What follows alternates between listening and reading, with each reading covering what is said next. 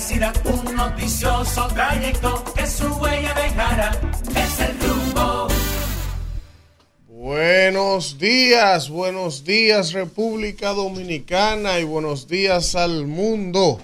Está al aire otra entrega de su espacio El rumbo de la mañana. Y estamos aquí, hoy ya es viernes primero de septiembre. Como dice mi amiga Danira Caminero, ya llegaron los bre. Llegaron los que bre- llegaron los bre, Fiesta. fiesta y mañana gallo, decían cuando yo era chiquito. Sí, y, y, y las águilas campeón. Ajá, ¿y qué más? ¿Y qué más? Mire, entonces. Ya empieza. Ajá, empieza la Navidad. Ya sé que usted va a llegar. Tranquilo, tranquilo. pero caminero, píntese la boca antes de empezar, por favor. Como un arbolito. está No- Acuérdese no la la, ponche, no la reunión, ponche. caminero. Mire, entonces, entonces, eh, ya viene la pelota en octubre. eh, viene el doble sueldo Que para ya- los que lo cobran. No, hombre, no. Para los que lo cobran, porque a para uno, para uno que priva de que es emprendedor, de que diga intrépido, de que el soñador, de que, de que el vengador. si hubiese sabido esto, me quedo empleado toda la vida, Dios mío. Qué barbaridad. Pero nada, señores, estamos aquí para llevarles mucho contenido y mucho material. Ya la campaña electoral formalmente, aunque la Junta diga que es pre-campaña, que en octubre, ya a partir de este fin de semana no hay vuelta atrás. Ya todos los días van a ser lunes. Los viernes dije que son más suaves para los temas políticos, mentira. Falso. Ya la campaña arrancó porque el presidente va para la calle este fin de semana. en- Aprovechen. en sus actividades proselitistas, ya de campaña, no de gobierno. Y entonces automáticamente el presidente arrancó. Ustedes van a ver cómo la misma oposición también va a despegar y van a comenzar los ataques directos a él. Sí, no, porque la oposición tampoco, que ellos han estado armando su asunto de su alianza, pero la oposición tampoco es que ha arrancado. Incluso ustedes van a ver cómo se va a incrementar los ataques, los cuestionamientos, la vaina, porque ya, ya se dio el banderazo de salida a la, a la contienda electoral, aunque formalmente todavía la Junta eh, establece que estamos de que en pre-campaña, una cosa que en este país nunca hemos estado en pre. Que de que gana el presidente al otro día está todo el mundo en, en campaña. En reelección, en reelección. Entonces, pero nada, eh, estamos aquí y vamos a dar los buenos días al señor Villanueva, a la señora Caminero, Está señorita, las demás, los demás vienen, ya por ahí viene Se- Señorita Madi. el, eh, por ahí viene un pedazo de Manuel Cruz caminando, porque ahora Manuel y yo llegamos, Siempre ha sido un pedazo. ¿no? llegamos Manuel y yo a remolque ahora. Señores, buenos días, señor Villanueva. Señores, muy buenos días. Buenos días a toda la República Dominicana. Buenos días a toda nuestra audiencia. Bueno, buenos días, pero sé que no fueron buenas noches para muchos. El país apagado, apagones por doquier y las No, calles y usted feliz. Estaba prendido. Había, estaba Y usted feliz. y las calles encendidas entre gomas en Santo Domingo Norte, en Villamella, eh, lo que es la Sursa, toda una situación ahí que hasta el momento las autoridades no han notificado qué es lo que ha pasado en la Sursa, un tiroteo de largas horas. Pero lo más curioso es que cuando usted entra a la prensa de la República Dominicana e hice el ejercicio esta madrugada, ninguna, entre ahora, no solo los impresos, sino los digitales, ningún medio del país, ninguno, solo aquí se dice que los apagones están volviendo loco a los dominicanos. Y eh, Donald Trump dice que se declara inocente de los cargos que se le acusan por haber intervenido junto a otras personas para variar los resultados de una votación de una diferencia de unos 12 mil votos en el estado de Georgia.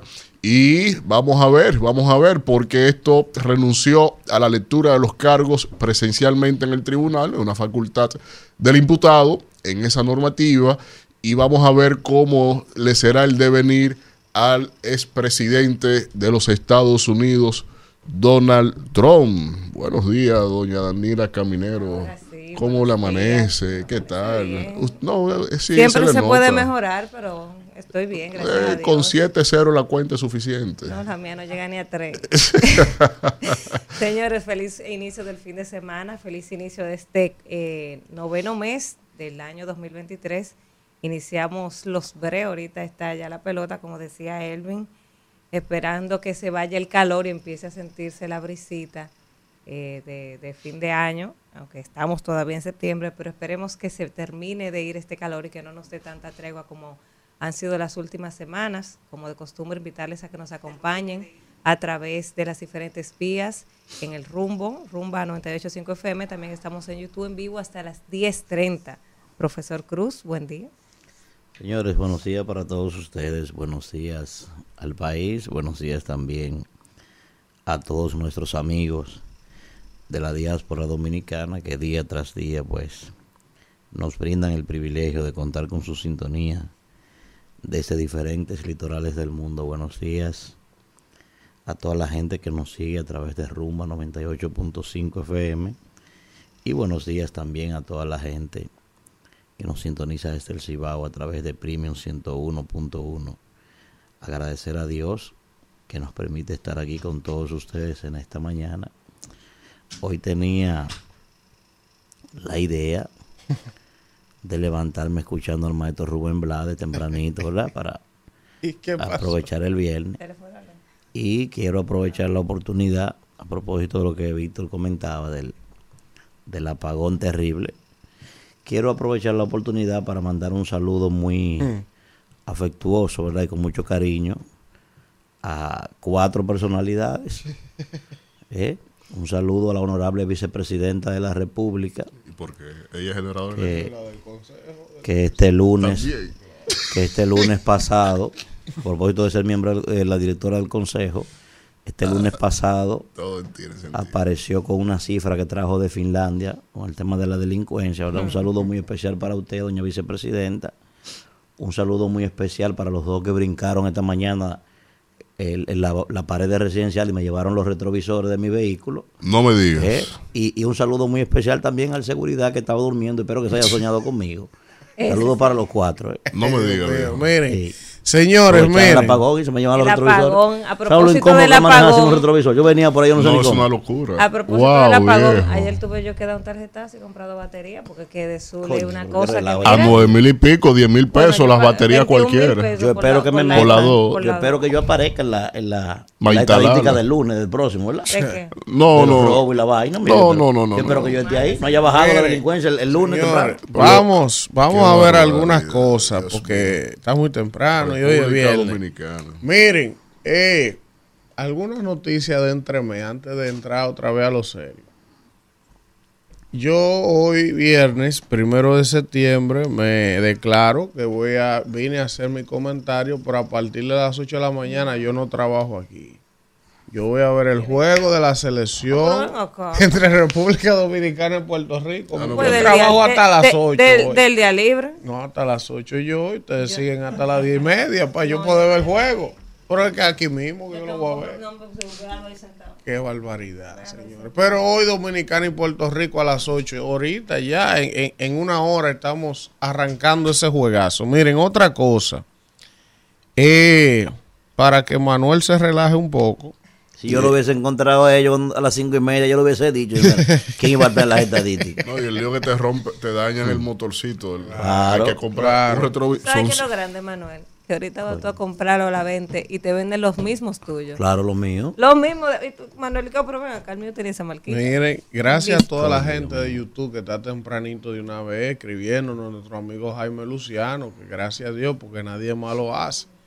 Ni las damas de este equipo, eh, hasta los caballeros. Yo espero, Jaime un caballero correcto. No, me dijo, es un inglés. no, me dijo, ¿y no, me escribió, me dijo, oye, esa camisa le va bien, usted ha bajado de peso, usted está yo tengo bien. El poder. Jaime. El Yo se lo piropié cuando era nueva. El poder de Ya. 7-0 Ya, en la ¿no? cuenta, Jaime. Pero, ¿cuál es Es- 7, bro? eh, los 7, ya, ya de cero, no y que 6-0 con un millón. no, no. Señores, miren, 20 vamos, millones, vamos a lo serio. 30 Eso- millones. ese tema de los apagones, ese tema de los apagones, señores, yo no recuerdo, eh, hace muchos años, y Hay gente que no le gusta que uno lo diga, pero es la verdad.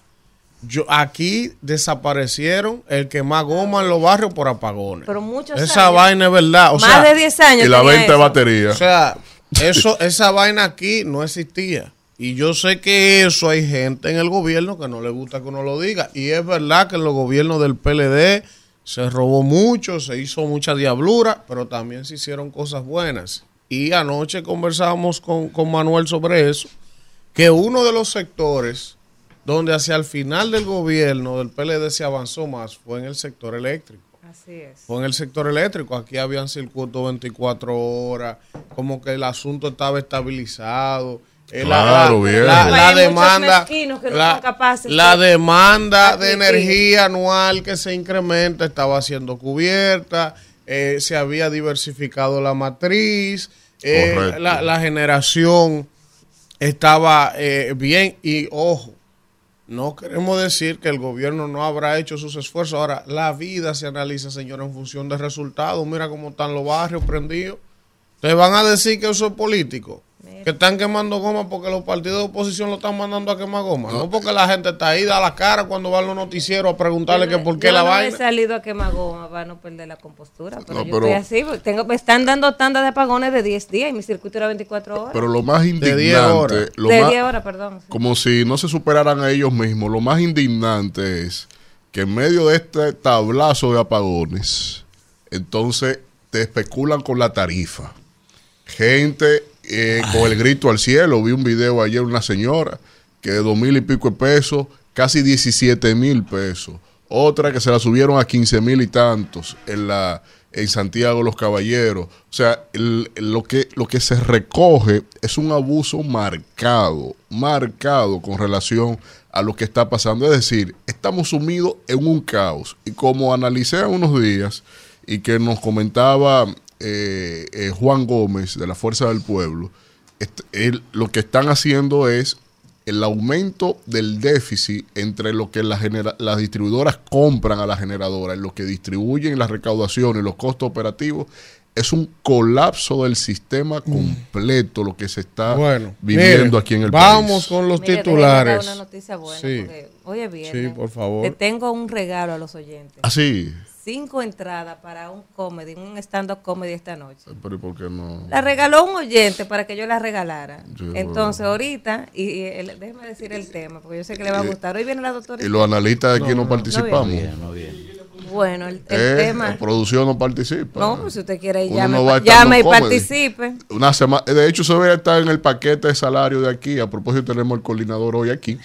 De- porque después de una semana entera, noticias del gobierno, noticias del gobierno. Esta noche, hay que irse a las relajar un 7 chin. de la noche, Begoña Guillén estará hablando de sexo. Es, es Ah, stand-up bien, ahí bien.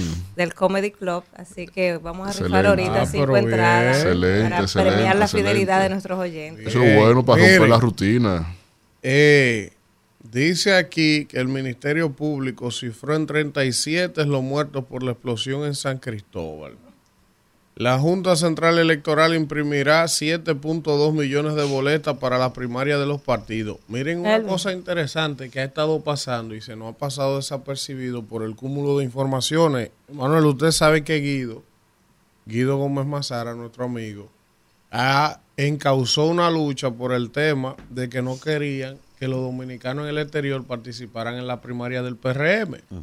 Bueno, pues Guido se encargó primero de demostrar que el argumento que se, que se dio inicialmente de que, de que era la Junta, que no había eh, querido, o sea, que la Junta había dicho que no se podía porque no había precedente de eso. Entonces Guido es sometió ante la Junta un recurso para que la Junta desmintiera eso y la Junta lo desmintió. La Junta dijo, yo en ningún momento he dicho que yo no puedo eh, participar del proceso. Después que Guido consiguió ese documento de la Junta, entonces le sometió otro, diciéndole a la Junta, ustedes están dispuestos a organizar el proceso interno con los dominicanos en el exterior que voten en la primaria de los partidos. Y la Junta dijo, sí, yo estoy de acuerdo. Entonces ahora Guido consiguió que la Junta arbitre el proceso interno presidencial del PRM. Oye, Pero, esto. pero una pregunta, yo tengo una inquietud. A ver, Usted dice que la Junta va a imprimir 7 puntos, ¿sí? ¿cuándo? 7.2 millones de boletas para la primaria. ¿Pero por qué? Yo no entiendo. Porque el único partido, el único partido que lleva, que va a realizar primaria presidencial El PRM. y va a realizar primaria en Santo Domingo Oeste y en Santo Domingo Oeste. Después yo no conozco ninguna otra demarcación donde se vayan a realizar primarias. Y, ahí, y el, y el PRM no tiene 7.2 millones de miembros. Realmente hay que, se debe eh, imprimir el doble de lo que es la membresía No de ese partido. no entiendo por qué. Entonces, ellos dijeron que tenían que 3 tenían millones. 3 millones. Sí, pero es un Eh, proceso interno. Todo el mundo son- sabe que no son- votan más de 500 mil personas. Sí, Si acaso. En los primarios, bueno, el, al- Luis fue electo con 200 mil y pico de No, es votos que no van más de internamente. 500 mil personas, es un proceso interno. No van más de ahí. Ah, Hay No, que exacto. ver por qué la Junta va a imprimir toda esa boleta. Sí, Vamos me, a me parece investigar extraño eso. yo pienso que con un millón de Sí, boletos. pero, Dile que se pero, el pero es que, Sí, es que- pero son es que seis. Hay un millón dos. Sí, doscientos de el más. doble para un proceso electoral. O sea, pero no es una primaria abierta, es una primaria. Eso, Yo- eso no van 500 mil No, personas. una ahí. primaria y cerrar. No, no, ¿entiendes? Y que no van a celebrar ni siquiera en todas las demarcaciones. Yo creo que con 4 millones le sobra. Bueno, Sí. pero mire, Como yo pienso que con un millón montan eso sí, y sobran porque boletas. tampoco son generales. Sí, o sea, no va a haber primaria en el país entero Sí. para todas las nominaciones, Sí. solamente en lugares específicos. No lo politice, espérese que lo conozco. No, de la licitación de la Abinader, impresión que Abinader enciende su maquinaria electoral. Tiembla. Este, Hey, tiembla, hey. No, es bueno que él salga a campaña. Para que la- No la voy a hablar ahora. es bueno esa que salga la campaña. último, eh. Es interesantísimo. Vamos, profesor, Pa- vamos. ah, Miren, vamos, para que se Dice tiembla, aquí, tiembla me dice aquí que el Ministerio Público citó a la directora de Guayabal, Yo no la me que le entró a galleta al, al En la que fue al policía. destacamento entrar a la galleta. Lo Ajá, al policía, la citaron. De- a- a- la van a buscar presa como hicieron con el ajá, profesora. Abel Martínez Digo anuncia, oiga esto, Abel Martínez anuncia su equipo de campaña. Él es su. no, él no- Sí, eh, Él era hasta ayer. nuestro amigo, jefe de nuestro amigo campaña. Andrés Navarro ahí al Andrés frente. Navarro, hermano, de nosotros. Sí, de sí, sí, sí, sí. jefe Es una- de un gerente, el tipo es un una gerente. pena que una figura del nivel del arquitecto Andrés Navarro haya decidido ir a su batalla en Sama. ¿Cómo así? Es una pena. Qué barbaridad. Miren, entonces, fue que le dieron a Aníbal Barca. la diputada Rosa Pilarte anuncia que se retirará de la vida política. ¿Cómo así? ¿A cuál se va a Ya dedicar? usted sabe. Yo creo que, que con ese ejemplo, los empresarios tienen que, empresarios y las ¿Cuál? personas que se eh, vinculan a otro tipo de negocio que no es político deben entender que la política es para los políticos, porque al final mira lo que pasa. sí. Mira lo que pasa. Sea o no cierto lo que se dice. Eso decía Juan Bosch. Miren, el Banco Central, oigan esta perla a propósito de mi comentario de hoy. Reduce su tasa política monetaria a 7.50 anual. El estancamiento. Van a bajar los Sí, espéralo. Espéralo. Espéralo que van a bajar. Se reduce el nivel de riesgo del país en el índice de los bonos, Lo dice el señor Valdeavil Alviso también. Auditores de la Cámara de Cuentas. Auditorías de la Cámara de Cuentas son revisadas con atraso de tres años, ya usted sabe. Opiniones divididas sobre la cumbre de la Junta para discutir la precampaña. Miren, hay un tema que antes de la pausa, hay dos temas que antes de la pausa tenemos que tratar en esta mesa, antes de entrar en los comentarios. Vamos a Primero, primero, Sí. vamos a hablar de la barcaza de los negros de Azo. ¿Cuántas veces se habló en este programa de que esas barcazas no podían colocarse por encima de la cabeza de todo el mundo como se hizo, en contra de la comunidad, sin el estudio de impacto ambiental en la zona, cerca de un área protegida? No se no se realizó un consenso entre comunitarios, entre los ecologistas, entre los medioambientalistas, no. No se hizo nada de eso, simplemente se empleó a fondo una estrategia para desarticular las protestas de los comunitarios de la zona, de los campesinos de la zona, de los ecologistas. Se silenciaron muchos medios para que no hablaran de las famosas barcazas y instalaron la barcaza por encima de la cabeza de todo el mundo en Asua. ¿Y ahora? Ahora, ayer ahí anda viral un video, no lo tenemos, producción. De todo el aceite. de una y cantidad gasoil. de, mírenlo ahí el video, de una cantidad Dios mío. Dios de unos componentes que uno no sabe ni siquiera si, qué es lo que es. Uno supone que es gasoil, uno supone que es combustible, Eh, uno supone que es algo químico que se habrá escapado de la, de la barcaza. Exacto. Y mira cómo están los pobres comunitarios de que tratando de limpiar la playa. No, pero yo no sean comunitarios, porque yo vi un video que me parece que son empleados de, de la barcaza.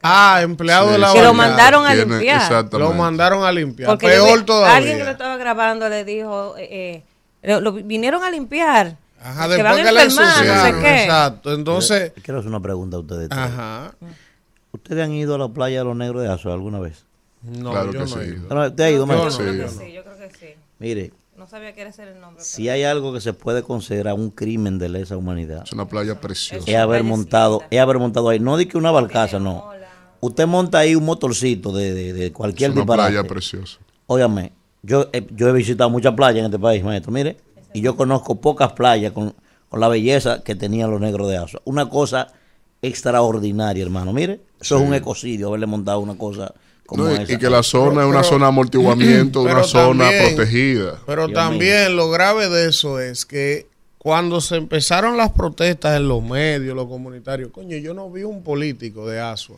Mira, no. Ni de la oposición, ni del oficialismo. Elvin, no Ah, pero-. Bueno, ¿dónde está tengo la que ser justo. Si estaban amenazando Tengo a que ser justo. La los únicos que se Carlos opusieron Peña. a esa, no, Carlos Sí, Peña sí, y la senadora Lía Díaz y su esposo Díaz claro, Filpo. claro. Sí, sí, Ellos sí. fueron los únicos, la, la del senadora del PRM de Asua, que se opuso, se opuso, se opuso, pero fue tanta la presión hasta un punto que ellos tuvieron que, Que que- soltar. que soltar el tema.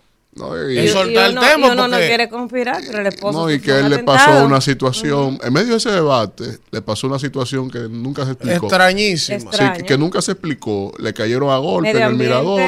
Salió a dar, Sí. dio una nota de prensa. Sí. ¿Qué Ellos dice dicen Medio que van a investigar el derrame de combustible. Ay, Eh, o, sea, o sea, el derrame de combustible. Oigan lo que yo, se están olvidando de la, de la barcaza. ¿no? Y ellos van a investigar el derrame El de combustible derrame de que están combustible. produciendo la barcaza. ¿eh? Oye, el derrame, historia el derrame que vino de- de- del de- cielo. del maná. no, del cielo o sea, cayó el derrame. Eso Es, fue. es el, el derrame sabe- supuestamente de una planta eléctrica. Usted sabe que antes, yo no sé si eso lo hacen todavía, pero en los bares se usaba mucho que los muchachos tenían piojos y tenían cosas en la cabeza y, y sacaban aceite de coco para poner en la cabeza.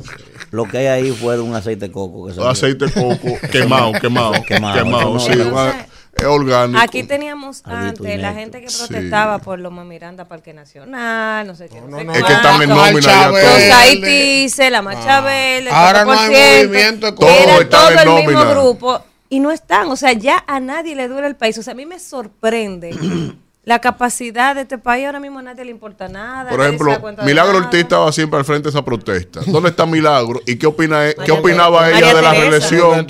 ¿Y qué opina Milagro. ahora? ¿Y qué opinará de si ya defendía el medio ambiente, ahora ya opinará que si tiene uno- mentalidad si de cementera como, aquí, como el jefe de ella?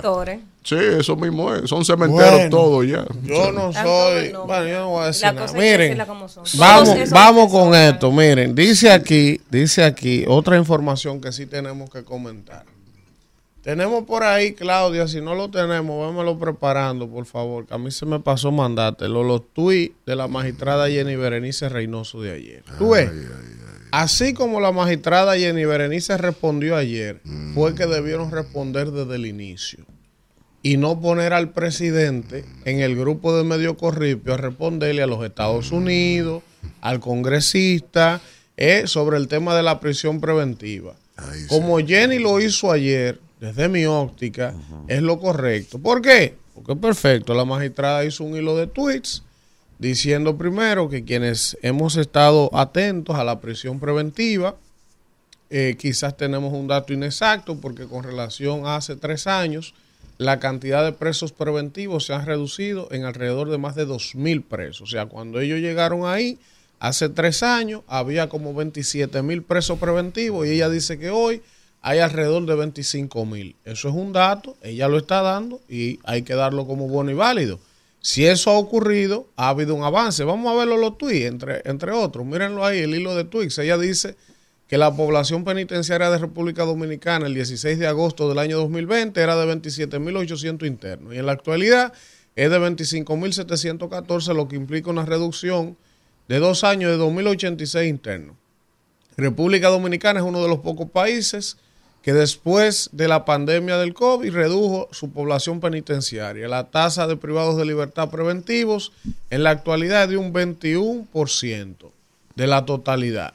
Y entre Menos que otras su- cosas. que su promedio histórico. Exacto, menos que su promedio histórico. Y ahí ella, vamos a ver aquí, da una serie eh, de detalles interesantes. Entonces, el debate en torno a eso, si debe existir, ¿verdad? Debe manejarse de esa manera. Y por los actores y los interlocutores que tienen que darlo, que era ella o Miriam Germán, no el presidente. Lo que pasa que después que el presidente de alguna materia, de alguna manera cometió la pifia en el grupo de comunicaciones Corripio, parece que algún asesor empezó a escuchar la crítica, como están oyendo el rumbo, están en la vaina. Entonces dijeron, vamos a sacar a la magistrada a dar los datos y a hablar antes que esta vaina se prenda. Puedo darle el estribillo de un dato. Delo. Eh, se hizo un cable a la Embajada de Estados Unidos con relación a esa declaración del presidente. Y fue enviado directamente al Departamento de Estado, donde se enuncia en ese cable ciertas eh, subjetividades en relación a la interrelación gobierno-ministerio público y el caso de que se señala y contestaron ayer del, del Departamento de Estado, el, el congresista que sometió la, la carta, él contestó diciendo el número exacto de ciudadanos que el que se está refiriendo estadounidense que están en prisión preventiva. Y, Que son el- como 35, me parece. y hay un casito ahí de que hay como nueve de esos 36 que tienen, de esos 35, que, eso, que tienen un letargo del procedimiento. Y eso es condenable para el país, indistintamente al Para- gobierno. para- eso es condenable. Para que al Manuel diga algo que se me quedó. Ojo, yo dije que me parece correctísimo que la magistrada Jenny respondiera con datos, muestre eso. Bien. Eso fue la forma, así fue que debió en caso que se fueran a referir. Ahora, si es verdad que ha habido un avance, qué bueno. Ahora, magistrada, hay 25 mil y pico de presos, que no es su culpa, pero que no se le presta la atención, ni la celeridad, ni el debido proceso, ni se le conocen medidas para variarle la medida, ni se le ponen grilletes que se le quitan después porque no tienen cuarto para pagarlo. Que eso sí que realmente no tienen dinero para pagar. O sea, hay un problema ahí. Miren, yo sé que ustedes, los tres, desconocen esto que yo voy a decir, porque la condición de su origen a ustedes no les permite conocer eso. Como ustedes tienen la El condición de único, pobre, el único pobre. La condición de Él pobre, es el único pobre, dice él. el peor enemigo del ser humano, ¿usted sabe cuál es? ¿Eh? El hambre, maestro. El que ha pasado hambre de verdad tiene el problema de que el hambre repite. El hambre vieja acumulada, esa vaina le sale a uno y le genera unos uno, unos cortocircuitos en los capacitores del cerebro. Ahora estoy yo así sentado aquí. Escuche esto, usted vea. El presidente de la República lo abordan sobre el tema y en sentido ¿verdad? de conclusión, eso es chisme de lo mismo y de vaina. ¿No es así? Esa fue la Según conclusión. según el Eso es chisme de según lo mismo, de cabildero, de vaina, fuera. Sale la magistrada ayer correctamente, ¿verdad? Se meten al chisme. bram, brim, bram, brim, bram, No, brim, bram, brim, bram, arreglar el lío. dando, dando cifras. Arreglar el La lío. mandaron por el a cable. tratar de arreglar el Sí, lío. pero Por que el tampoco cable. responde lo pero, que... lo- pero escuchen No, bien, no, ¿eh? Porque ella no tiene Escuchen que bien. responder lo que el otro quiere. Escuchen bien que le estoy diciendo que tengo un problema. ¿eh? Primero me sube la anemia a 31 y el hambre vieja me repite como a 32. Es un problema. Primero el chisme y ahora los datos de la magistrada. Busquen el periódico hoy, de hoy para que ustedes vean. ¿Qué dice? El presidente del Tribunal Constitucional se refirió a ese tema. Dice que eso es un problema Ah, que yo lo que no solo, no, que, hace- que lejos de haberse solucionado, ha empeorado en los últimos años. Ajá. Porque yo lo- Yo Ah, le estoy diciendo, no. estoy diciendo que ¡No, un choque de hambre. vámonos! Rumbo de la mañana. 7.31 minutos de la mañana y vamos de inmediato con el comentario del señor Elvin Castillo. Sale más cómodo ya que el diablo no lleve. Gracias. El, el más, el más conspicuo. Gracias, gracias. Cosmi- co- conspicuo, conspicuo. Eh, gracias a Danira, gracias a Víctor, gracias a toda la gente que está en sintonía desde las 7 de la mañana con este rumbo de la mañana. Ya a esta hora hay conectadas más de seis, casi 700 personas en el chat de YouTube del rumbo de la mañana. Así que gracias a ustedes por preferirnos y sin que él salude, darle los buenos días a nuestro hermano, el príncipe del pueblo de Galilea, que ya se sentó en su trono, en su trono aquí orándole al Padre. Pero miren, comentario, maestro, Sí. para que le diga a los dos ladrones que me robaron los retrovisores. Si pueden venir aquí, yo se lo compro, me lo traen, yo lo compro. Este hombre en el viaje a la ¿Verdad? Que me lo, que me lo- yo se lo yo compro. después de mi comentario, lo que quiero, cuando vengamos de La Paz, es que Manuel, para que se relaje Dios un mío. poco, le haga un cuento a ustedes de lo que le decía Doña Sila a él. Dios mío, señor. Cuando él llegaba enamorado de su hija. El que está, años. es verdad lo que dice Puntiel. No hay nada peor que estar desgranado. ¿Qué era, Eva, ¿Qué era lo que le decía Doña Sila? Espérate, Isidro. ¿Qué era lo que Sila le decía a usted cuando usted llegaba ya enamorado? Yo enamorado, profesor, y me decía la doña. Digo, ¿qué usted busca aquí? ¿Eh? Oye, la mamá la muchacha. ¿Qué usted busca aquí? Y tú no encuentras otra casa, que nada más tiene que ser esta. dice. Cuando tú estás desgranado, es una Pero cosa. eso de sí Granado, le decía, Doña le decía. ¿Y tú crees que con tus ojitos tú vas a venir aquí? ¿Sabes que es un picapollo? Trae- Tráete, aunque sea. ¡Picapollo! Pero yo creo que ¿Eh? usted viera a la muchacha. Sí. Y este es presuncioso. Qué Profesores, el día era a hoja de limón verde. Cada vez que doña Sila veía que ese jodido hombre llegaba, ahí llegó el hombre en el maldito motorcito. A la idea de la familia. Vámonos. Rumbo de la mañana. Arranque. Señores, miren, vamos a lo serio, ya que hoy es viernes. Miren, yo quiero comentarles un tema hoy que ya yo les he comentado antes, pero hay algunos temas que uno no puede soltarlos. No puede soltarlos porque son temas que son fundamentales para la vida nacional y también uno no puede soltarlos porque en pocos programas se tratan estos temas con la profundidad y con la verdad que en este se hace. Ustedes se acuerdan que hace un tiempo yo le explicaba a ustedes que yo estaba preocupado por el manejo de la política monetaria del Banco Central, por el tema de las tasas, por el ritmo de endeudamiento que llevaba el país. Y se ha hablado mucho de eso. Y los funcionarios del gobierno establecen, y muchos políticos también de la oposición establecen, que el endeudamiento en sí mismo no es malo. Y es verdad sino el uso que se le da a ese dinero para el que usted se está endeudando. Pero cuando se habla en este país de que nosotros vamos rumbo a los 30 mil millones de dólares prestados en tres años, y usted ve la inversión pública de capital que se ha hecho con esa cantidad de dinero que se ha tomado, y usted ve el gasto en ayudas sociales y gasto corriente que ha hecho este gobierno, entonces como que es para que uno comience a preocuparse. Pero hay algo todavía más grave que debe preocupar a uno y que yo no escucho ninguna voz autorizada del gobierno, del equipo económico del presidente, aclarando, hablando, estableciendo, y si lo hacen, lo hacen en un escueto comunicado de prensa, porque vengan a los medios, venga Jochi Vicente, pero Alejandro W. Vivía en Cavada toda la vida hablando y cuestionando vaina, y ahora él es superintendente de banco y tiene la capacidad de articular y de comunicar bien, que pudiera ser perfectamente un speaker idóneo del gobierno para explicar los temas financieros y económicos, y usted no lo ve en un medio.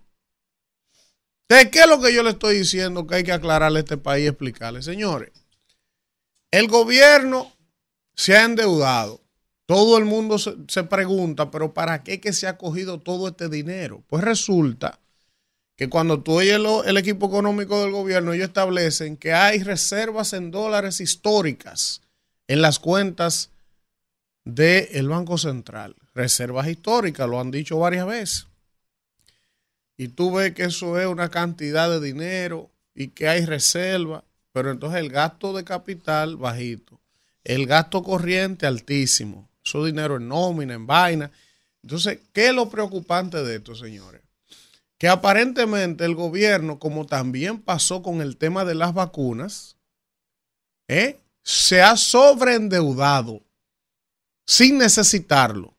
Oigan lo que yo le estoy diciendo, o sea, el gobierno ha cogido dinero, dinero, dinero, sin tener un plan en qué iba a gastar ese dinero. Por eso ustedes ven que el gasto de inversión de capital es tan bajito, ha sido tan lento, porque entonces cogieron tanto dinero que al no tener una planificación, no conocer bien el Estado, no conocer bien los procesos de compra y de, y de los procesos, entonces no han podido gastar ese dinero. ¿Qué hizo el gobierno cuando se vio con ese dinero que sobre tomó? El gobierno la salida que le buscó y su equipo económico fue colocar en certificados en el Banco Central, en el Banco de Reserva, ese dinero que tenía borbotones pero que no podía gastarlo para que el dinero fuera generando algún tipo de utilidad, de beneficio, de rentabilidad al, al propio gobierno. Oigan esta vaina.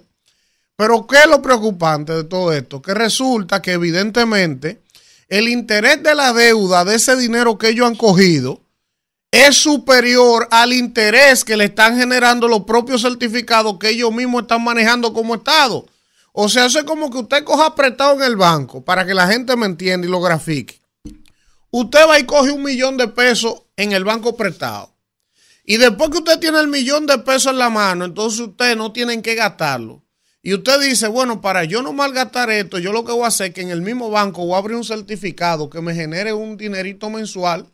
Y entonces resulta que el interés que el gobierno está pagando por el préstamo que cogió es mucho más caro que el interés de beneficio que está generando. Oigan qué locura. O sea, eh, todo ese dinero que se cogió no se ha invertido en inversión de capital y entonces ya el gobierno ha perdido en las últimas semanas más de 1.600 millones de dólares. Y ustedes saben de dónde, eso no lo estoy diciendo yo. Eso lo están diciendo los economistas de este país que tienen de los más altos estándares en materia económica. Entonces, nadie dice nada.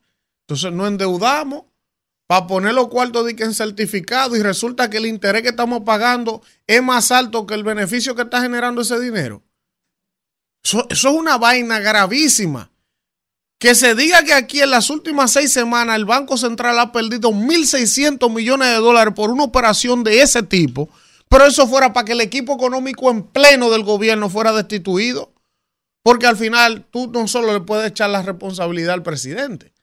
Y se supone que son los especialistas que le han recomendado colocar esto aquí, colocar esto allí, solicitar estos millones prestados, porque se supone que es un equipo. ¿Eh? Entonces, entonces, además, en el presupuesto complementario hay más de mil millones más en préstamos colocados que se acaba de aprobar. Entonces, esto es una cosa para mí, por lo menos, escandalosa, señores. O sea, sobrecompramos vacunas. 32 millones de vacunas fue. 40 millones de vacunas y solo se terminaron usando 7 millones de vacunas. Se quemaron 33 millones de vacunas. ¿Eh? Más de 9 mil millones de pesos. Como que nosotros estamos para votar los cuartos. Y entonces, y entonces, peor aún, tú me dirás, bueno, pero que lo de la vacuna había una incertidumbre, no se sabía si se iban a necesitar. Perfecto, se compraron de más. Qué bueno. Ah, y con esto. 30 mil millones de dólares prestados y ahora resulta que no hemos sobreendeudado sin tener ni siquiera para qué se iba a gastar ese dinero. Y entonces ahora, como teníamos todos los cuartos juntos en dólares, entonces lo que hay que, que, que colocarlo en el reserva, en el Banco Central, como a lo loco, de que para generar un interés, y entonces estamos pagando más de la, del interés de deuda que lo que eso nos genera. O sea, pero ¿qué es esto? Y yo vengo y digo eso aquí, y entonces yo soy un enemigo del gobierno. Yo soy un enemigo del gobierno, pero es que si esa operación la estuvieran haciendo de manera correcta, yo estuviera obligado a hacerlo bien y a decirlo bien que lo están haciendo. Aquí estaba sentado esta semana Alberto Rodríguez, director del INEFI, y ustedes vieron la entrevista. ¿Y qué nosotros tuvimos que decir de la gestión de Alberto? Que es una gestión extraordinaria. Entonces, cuando las cosas se hacen de manera correcta, uno la pondera porque no le queda de otra, porque es lo que tiene que hacer. sería lo justo. Y nosotros decimos aquí, del INE lo está haciendo bien, Yayo lo está haciendo bien, David lo está haciendo bien, Wellington lo está haciendo bien. Ahora, la mayoría lo está haciendo mal. Y en temas nodales, como es el tema de la macroeconomía y la política monetaria. Esos son temas que fácilmente cualquier errorcito con el manejo de la política macroeconómica de un país se lleva de plano los negocios, se lleva de plano todo. Ahí vi yo ayer un comunicado que Che Pepper cerró todos los restaurantes quebrados. Che Pepper, una marca de restaurante famosa de esta ciudad que tenía como 20 años. Y aquí hace tiempo que no se veía esa vaina de que, de que estaban empezando a cerrar franquicia y vaina. Pero al final, al final, yo espero que el equipo económico del gobierno, y se lo he dicho desde el día uno, presidente, si ellos no dan un paso al frente, haga como, hagan, como hacen los militares. Póngalo usted. Alejandro W vivía hablando vaina encabada aquí. Ese Alejandro Fernández W. Y él comunica bien y él sabe de economía. Póngalo a que responda y aclare eso que yo he dicho hoy. Póngalo. Porque eso es una cosa descabellada, señores, lo que se está planteando en materia económica y nadie dice nada. Para cerrar ese comentario, Claudia, para cerrar este comentario, porque si lo dice Elvin Castillo, van a decir, ¿y quién es Elvin Castillo? Elvin Castillo no es economista. Elvin Castillo es un, un, un, un, un sí, un, un, apalo de luz del ensanche Kennedy, que lo que era de que pelotero, y, y, y, lo que está hablando de economía sin saber, es un disparatoso. Perfecto.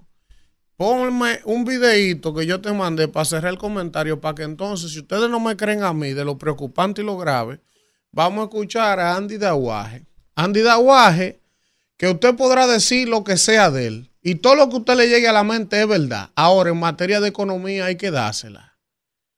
Usted puede tener diferencia con él, usted puede decir que él es un, un, un trepador, que él es un, un lobista, un malabarista. Ahora, cuando se habla de economía, lo que hace ese señor, a Jaime Aristi Escuder y otros, usted tiene que reconocerle que en su tema de acción son autoridades. Y vamos a escuchar lo que dice Andy Dawaje sobre eso que yo les acabo de explicar. Vamos a escucharlo porque eso, esa declaración de un economista de ese nivel, hace rato que debió tener una, una reacción del gobierno, decir que eso es mentira. Eso tan grave que él está estableciendo en un video que puso a circular hace unos días y nadie ha dicho nada. Nadie ha dicho nada. Está listo el video con audio. Vamos a ver porque es, interesante y estos son los temas que hay que traer a la mesa, que hay que discutirlos y más, y más en plena campaña. Vamos a verlo.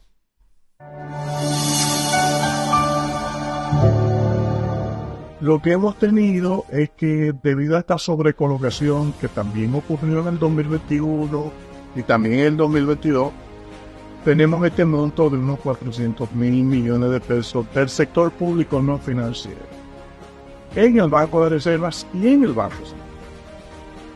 Ese dinero, lo que es del gobierno central, es posible que ande cerca de los 280, 300 mil millones de pesos.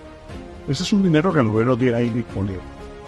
Entonces no hay duda de que uno dice, bueno, si yo tengo ese dinero que fue de colocaciones de deuda pasada y no lo he utilizado, uno pensaría que lo sensato es que poco a poco el gobierno lo pueda ir utilizando esos proyectos de inversión, esos gastos, y no incurrir en nuevo endeudamiento. Cuando vino la pandemia, el gobierno fue y colocó mucho dinero fuera, mucha deuda fuera, también colocó internamente, y parte de esta sobrecolocación es lo que explica ese aumento fuerte de los depósitos del sector público no financiero en Banco de Reserva y Banco Central. Eso es una partida que se llama activos eh, financieros del sector público no financiero. Cuando eso sube es porque tú te endeudaste más de lo que tú necesitas. Entonces, esa es la realidad. El país se endeudó más de lo que se necesitaba y como no usó el dinero, lo invirtió. El fideicomiso recibe el dinero. Pero el proyecto tiene un rezago. El proyecto no se está ejecutando a esa velocidad. ¿Qué hace el fideicomiso? Bueno, yo tengo todo este dinero aquí. Déjame depositar. Pero ya el gobierno lo registró como un gasto de capital y te está diciendo a ti que es su inversión pública. No, eso no es inversión. Pero el banco ya ha perdido 1.415 millones de dólares de reserva en las últimas seis semanas. Entonces yo pienso que la solicitud de nuevos préstamos no es porque el gobierno necesite pesos para ejecutar su gasto público y sus obras de inversión pública. Sino porque necesita que esos dólares entren para mantener esa reserva del Banco Central lo suficientemente alta y de esa manera defender mejor, tener más capacidad para defender el tipo de cambio. Yo creo que estamos atrapados en una especie de adicción, nos estamos haciendo adictos al endeudamiento en moneda extranjera como un mecanismo de, de sostener altas reservas del banco. Yo creo que es una política que tiene un costo para el país, porque al final de cuentas los intereses que estamos pagando fuera y dentro del país cuando nos endeudamos son mayores que los intereses que estamos cobrando al mismo tiempo. Aparte de que no nos engañemos, ¿quién es que le está pagando intereses a Hacienda o al Banco Central? ¿Y de quién es el Banco Central? Del Estado Dominicano. Bueno, no más palabras, magistrado. Vamos, Isidro. Desayúnese. Rumbo de la mañana. Bueno, regresamos en este rumbo de la mañana cuando son las 7 y 14 y vamos 7 y 50. a 7 y y 14. 51. 7 y 14 51. era hace media hora. Exacto, eso era lo que iba a decir. Que las un delay, 7 y profesor. 14 Más fue hace 36, media Démele la hora. palabra más de Dios. 36, más 36. Lea la palabra de Dios para ir con la gente, sin interrupción. Sí, usted tuvo como un delay ahí. La falta de Vamos a sueño. ver que hoy es viernes. Mire. Ya bebé de los jueves. Pero de ninguna cosa hago caso. Ni estimo preciosa mi vida para mí mismo. Con tal que acabe mi carrera con gozo. Y el ministerio que recibí del Señor Jesús para dar testimonio del Evangelio de la gracia de Dios. Eso es eh, Hechos, eh, capítulo 20, versículo 24. Buen día. Malditos, ustedes no lo dicen. Mira Bendito, cómo están en, Ah, disculpa, en el chat de. YouTube diciendo aquí Rafael Arismente, gracias. Al cierre será un éxito. Sí, usted no lo no. dice. Será lamentar, no, es- lamentar la muerte de la hija de Yolanda Martínez. Así es. Eh, no sé si ustedes Así lo es. trataron en la mañana Sí. de hoy. No, no, No, no, lo hemos tratado. Eh, Sí, cómo no. en el día de ayer, eso fue una noticia El infausta. tiempo de la gente, hermano. Eh, Vamos con la quería- Vamos con el pueblo. Sí, sí, sí. Buen día, ¿quién nos habla y de dónde? Buenos días, rumbo de la mañana. Hola. Ileana desde Maimón Boná. Adelante, Ileana. Bien, gracias a Dios. Viéndola a ustedes muy relax hoy, que es viernes. Sí, no, a tiro limpio en la Sulsa anoche. Eso veo, eso veo. Eh, felicitar a nuestro señor presidente por todas nuestras obras que está haciendo en nuestro municipio. En la semana pasada inauguró lo que fue el Infotet, otro, en Sabana del Puerto, y, y esperamos que siga haciendo más obras aquí. Y cuatro más. Bueno. Gracias, Eliana. Ahora me, me gusta lo de Iliana. Usted le dijo a tiro limpio, y yo qué. Uh, uh, ella vino La a lo de ella. Usted no la va de. Usted no la va a sacar de su centro. La Sulsa. Buen día, ¿quién nos habla y de dónde? Y buenos días, rumbo de la mañana. Hola. Ana, Santo Domingo Este, Adelante, Ana. para darle la gracia al presidente que mañana nos vamos a juntar. Ay. Sí, ¿y, dónde, y- a dónde le invitó el ¿A presidente? dónde ¿A ¿Dónde usted? lo vas a llevar? Y está Ah, Santo Domingo este o este. ¿Dónde lo vas a llevar al presidente? Dice, dice Marco Tapia, fe- felicítala, felicítalo por los apagones. Eh, sí, En sí, sí, YouTube. sí, sí. La gente, la gente. Gracias, Buen presidente, día, por ¿quién nos habla y de dónde? Yo es Rosario desde New Jersey. Adelante, Joel. Eh, yo veo que eh, el presidente hace una cancha y llaman todos los PRMistas cuatro años más porque hizo una cancha y se destapan pila de casos de corrupciones de Cuidado. miles de millones y ellos se quedan callados como que no ha pasado Cuidado, nada. Gal- Galilea. hizo una cancha. Tiempo a la gente, ¿eh? Gracias de New Jersey, Joel. Buen día. Buen día, ¿Quién nos habla y de dónde? eh, desde eh, Neiva. Adelante. Lo que no quieren aceptar es que este país fue recibido por este gobierno con una crisis Oiga ahí. y con, no. y con la buena gestión eso se ha manejado mejor. Sí, señor. Ah, eso no lo reconocen, que fue en medio de una crisis que cogió el gobierno, porque ustedes todo lo ven mal.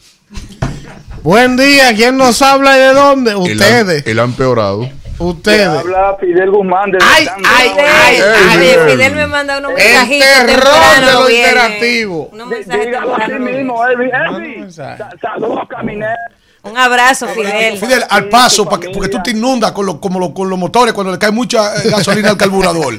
Al paso, vamos, vamos, vamos. La indignación es tan grande que a veces cuando uno oye eh, que, que han convertido los, programas en, en, en acción de gracia, en acción de gracia. Una hora santa. Entonces uno, sí, uno se indigna. Pero primero decir, Elvis, que en unos minutos ya estamos comenzando a jugar con Puerto Rico. Sí, sí, ya yo me voy de aquí.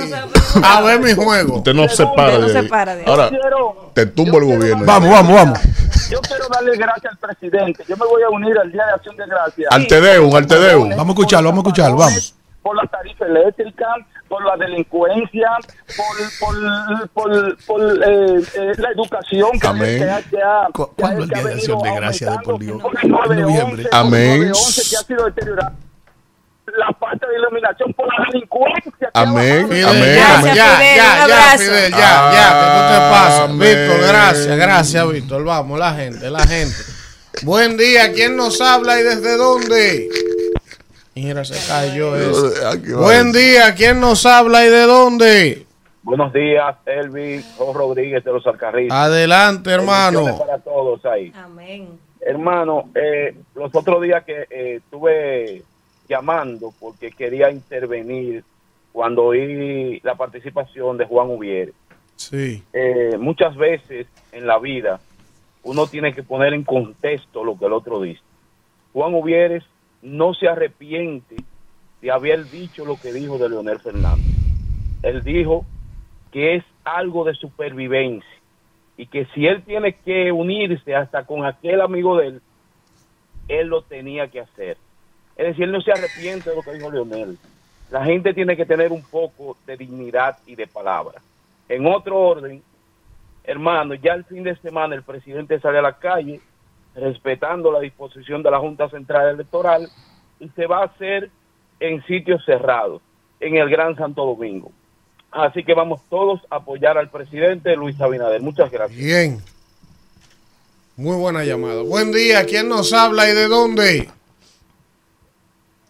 Ah, pero ¿y ¿qué pasó? Buen día, ¿quién nos habla y de dónde? Buenos días, Rumbo. Adelante. Tauro de Santo Domingo Oeste. Adelante, hermano. Observando que la alianza corre peligro ahí, estaba diciendo que estamos en alianza, pero hay que votar por el PLD. Y hay que ver cómo le va a Luis Abinader con la campaña, porque las encuestas también están a favor de él. Bueno, ahí está. Buen día, ¿quién nos habla y de dónde? Sí, buenos días, Rubén Fernández de Long Island. Adelante, Rubén, de Long Island, Nueva York. Yes. Quería hacer un comentario sobre el presidente, sobre esas declaraciones que él hizo ayer, sobre que la economía y justificando los préstamos. Yo quiero que con cinco dedos de frente alguien me explique a mí cómo usted coge prestado para pagar interés, usted puede estar bien económicamente. Creo que no hay manera alguna. Es un pueblo que está bien. ¿Cómo fue? Que tengan feliz día. Gracias, hermano. Bueno, desde Long Island, Nueva York, los dominicanos pendientes de su asunto aquí. Buen día, ¿quién nos habla y de dónde? Este conuco es de ellos también. Buenos días. ¿Y qué es lo que pasa? ¿Y es que no están... Mm. Están saboteando, ¿qué? Buen día. ¿Quién Buenos nos días. habla y de dónde? Oh, Héctor Hernández de Newark, New Jersey. De Newark, New Jersey. Adelante, hermano. No, nada más para hacer una cosa. Pues, eh, eso que acabo de oír que dice que nos estamos volviendo adictos a los préstamos.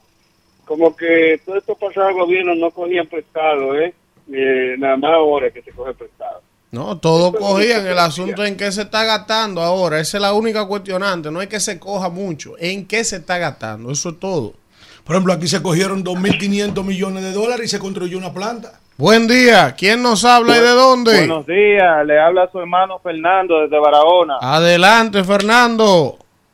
Bueno, equipo, miren, este, escuchando los comentarios acerca de la economía del país, yo entiendo que no está tan mal, pero deben reconocer los partidos de la oposición que el presidente Luis Abinader tomó el país en un momento de crisis económica de parte del gobierno anterior y también tomó un, un país que estaba atravesando una pandemia, por lo cual en esos momentos no teníamos los recursos necesarios, por lo cual los préstamos tomados fueron para el bien del país. Bien. Mira, gracias al amigo Marcos Tapia en el chat de YouTube que me está dando mi clase de inglés temprano.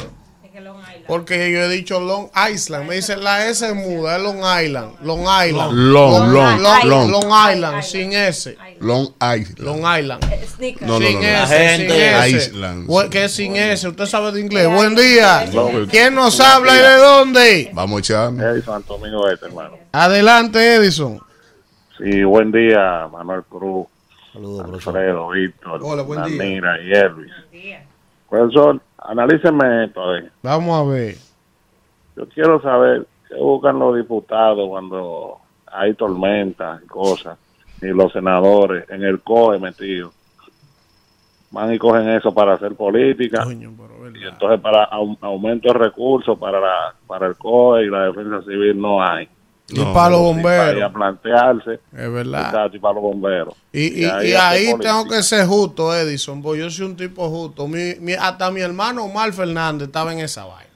Que lo quiero, ¿En lo qué? considero. Que desde que venía la tormenta cogió para el código con el de la defensa civil a ponerse un chalequito. de que a supervisar. Se lo prestaron ahí. Que no tiene que ir la a defensa eso, civil le dice populismo, dónde no, que no vaya, de dónde debe llevar la ayuda. no, no, no ¿Cómo fue va a eso. enterar por Radio Bemba? No, no fue eso. eso Tiene es. que la autoridad, mire, esta zona es la vulnerable. Está mal El por él, está mal por Faride, que lo hizo también. Lo está de mal- Faride fue otra no, cosa. No, no, no. No, lo de Betty Jerónimo. Lo de Faride fue otra Lo de cosa. Betty Jerónimo fue Y lo de el Betty fue un ridículo. Montada y que en un tractor, y que con la pala. Lo de ella fue un ridículo, es Por otra favor. cosa.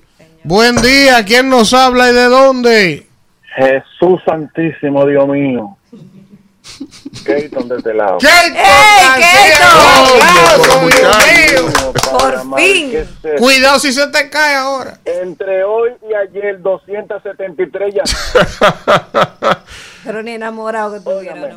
No, no, no, no, no, no, no. Miren, señores, hagan algo. El gobierno, señores, haga algo. Que dejen esa gente trabajar en las oficinas. Que dejen esa gente que hagan su trabajo. No se pongan de vagabundo llamando de que. Gracias, señor presidente, porque usted se tira un peo. Por favor. Pero, pero, Keito, ¿cómo Ay, pero no le cierre, no. Eso no son términos, Keito. Pero, pero el presidente es humano. Ponga otro ejemplo. El presidente sí, es pero humano. no es eso, di que la gracia por eso, así, ¿no? No, no, pero es que- Buen día, ¿quién nos habla y de dónde? Ya, lo- ya, Víctor, ya. ¿Quién nos habla y de dónde? Ustedes se pasan. Luis Cristo. ¿Quién que nos habla? Luis Cristo. Luis. Brito. ¿De dónde, Luis? De New York. De Nueva Adelante, York. Luis. Primera vez que llamo. Oh, un Luis. Adelante, Luis. Honrados. Ah, un, un fuerte saludo a todo este equipo, un gran equipo. Gracias, Luis. Ah, este gobierno lo que hay que tirar para adelante para sacarlo. Estamos en eso, estamos en eso. ¿Están ustedes? Yo sí. Buen día, ¿quién nos habla de dónde? Usted está en otra cosa. El equilibrio. Es lo contrario. El equilibrio, Kimberly no está aquí. Enemigo Buen pueblo. día, ¿quién nos habla de dónde? Y tú has perdido. Julie, La los los apagones tienen de controlar. Adelante, ¿quién nos habla? Julie de los Alcarrizos. Adelante. Mira, se dijo, se dice y se seguirá diciendo el mejor presidente que ha pasado por este país, Luis Abinader, por su transparencia, su honestidad. Estoy yo hablando con esta luz, con un palo de luz ahora mismo. Atención, respeten los oyentes. Buen día. Buen día, ¿Quién nos habla y de dónde? Ruth desde Bonao. Ruth, Adelante, adelante. Feliz y agradecida con nuestro señor presidente. Gracias a él, nosotros so- los jóvenes nos estamos preparando cada día más con la reciente inauguración del Infotec y el ITLA. Mm. está. Mire, yo tengo que darle las gracias al presidente. De verdad, no, pero de verdad, no, pero de verdad. Sí, pero hay Usted, una gente ahí ahora con que lo la- del teléfono No, de verdad, pero de verdad, no. Es un teléfono es un testimonio, no, es un La testimonio. la gente, vamos con esta después de esta. ¿Quién nos habla y de dónde? ¿Por qué que no confían en mí? Buenos días. La- esa es la telerrealidad, porque eso es lo que parece la telerrealidad. ¿Quién es que nos habla y de dónde? Le hablan de- desde el Verón. Desde Belleville, en New Jersey. Desde el Verón. Desde El el Bronx, Bronx. adelante. Esa es la telerrealidad. Porque parece, eso es lo que parece con ese escándalo. Está y bien. a Elvis, que no se haga el pendejito, que sabe que se declaró en politiqueando que era ¿Qué era de del pueblo. No, eso no es verdad. No, Eso no no. es verdad. No, que va. Está No. bien, está bien. Si usted cree que sí, ¿qué vamos a hacer? Porque Ay, yo no voy a De la pelear. fuerza del pueblo soy yo. Ese de la fuerza Son del los líos que pueblo. está haciendo Manolo. Manolo, haciéndole lío a uno para que estén creyendo. Ahí lo vi a usted, compañero. ¿Qué es lo que usted dice? Ustedes saben que hace unos meses el gobierno anunció unas ayudas para las familias con, con niños con autismo. Seis Ujú. mil pesos mensual. Yo tengo Sí. un sobrino que tiene esa condición. Seis mil pesos no resuelven, pero ayudan, ¿verdad? Oh, Porque te dice que las terapias son caras, los medicamentos son caros. Yo tengo un sobrino que, tiene, que es autista. Y mi hermana aplicó la ayuda y se la aprobaron. Ah, pero qué Sí, bueno. sí, Ya empezó a entonces- No, fue ayer que se la aprobaron, Pero- compañero. Pero, Pero, mire, yo no, yo no había pero es una visto- buena yo no había noticia. visto bien a caminar, pero tiene un blin blin. Ni Omega. De De, che- de, de lo de con- Omega. de lo de Omega. de ya, se pero- acabó, Vamos, vamos con, vamos, con- vamos con el chat de YouTube. Vamos con el chat de YouTube. Miren, ya comenzó el juego Dominicana y Puerto Rico. Póngamelo en una pantalla, que sea para yo verlo ahí. sí, en vivo, Es un tíralo un cuadrito. ching a ver cómo va. Aquí estamos que sí. trabajando. Pero la gente No, puede no, ver el juego un ching. Váyase para el colmadón usted. No. Aquí estamos ahí. trabajando. Miren, Vaya para el doblado está usted, aquí en el chat de YouTube, Diome desde la Cruz, A la base. Yeuri Suceta, Héctor Zorrilla, Mm. está Talí Estrella, Saludos a Jaime también Luciano. Jaime Luciano de Washington, está Gigi de Canadá, también está por aquí el Gallo Transporte, Cornelio Rodríguez, está por aquí, también está Altemar Portes, también está por aquí Larisa Saturria. Sí. Julio Veras desde Nueva York está por aquí también. Elías Rosario en sintonía a través del chat de YouTube. Bueno, 733 personas en este momento escribiendo, saludando. ¿Ustedes saben quién le mandó Salúdeme saludos? a, a Duamel, Usted que, le que mandó me lo encontré allá, Y le dijo a usted, le mandó a decir Saludos a Marco Tapia. que ahí. ahora es que, que a usted ahora que le dicen que la camisa le queda bien, que se ve, que se le ve el brillo ya, que se le Sí, el brillo. no, no, no. Qué Con. Pero con- dile a ¿sabe, Elvin profesor? que se le note el cambio. con yo- yo siete Uno ceros. se parece cuando empezó. Eso que yo vivo incómodo con usted. Yo Con usted le siete- envidio algo. Con 7 ¿Le envidia? 0 Oh, sí, claro, porque yo quería hacerme esa peladita así, ese No, pelo. usted no lado. califica Es para- que no me crece el cabello. Usted tiene 7 0 en la cuenta.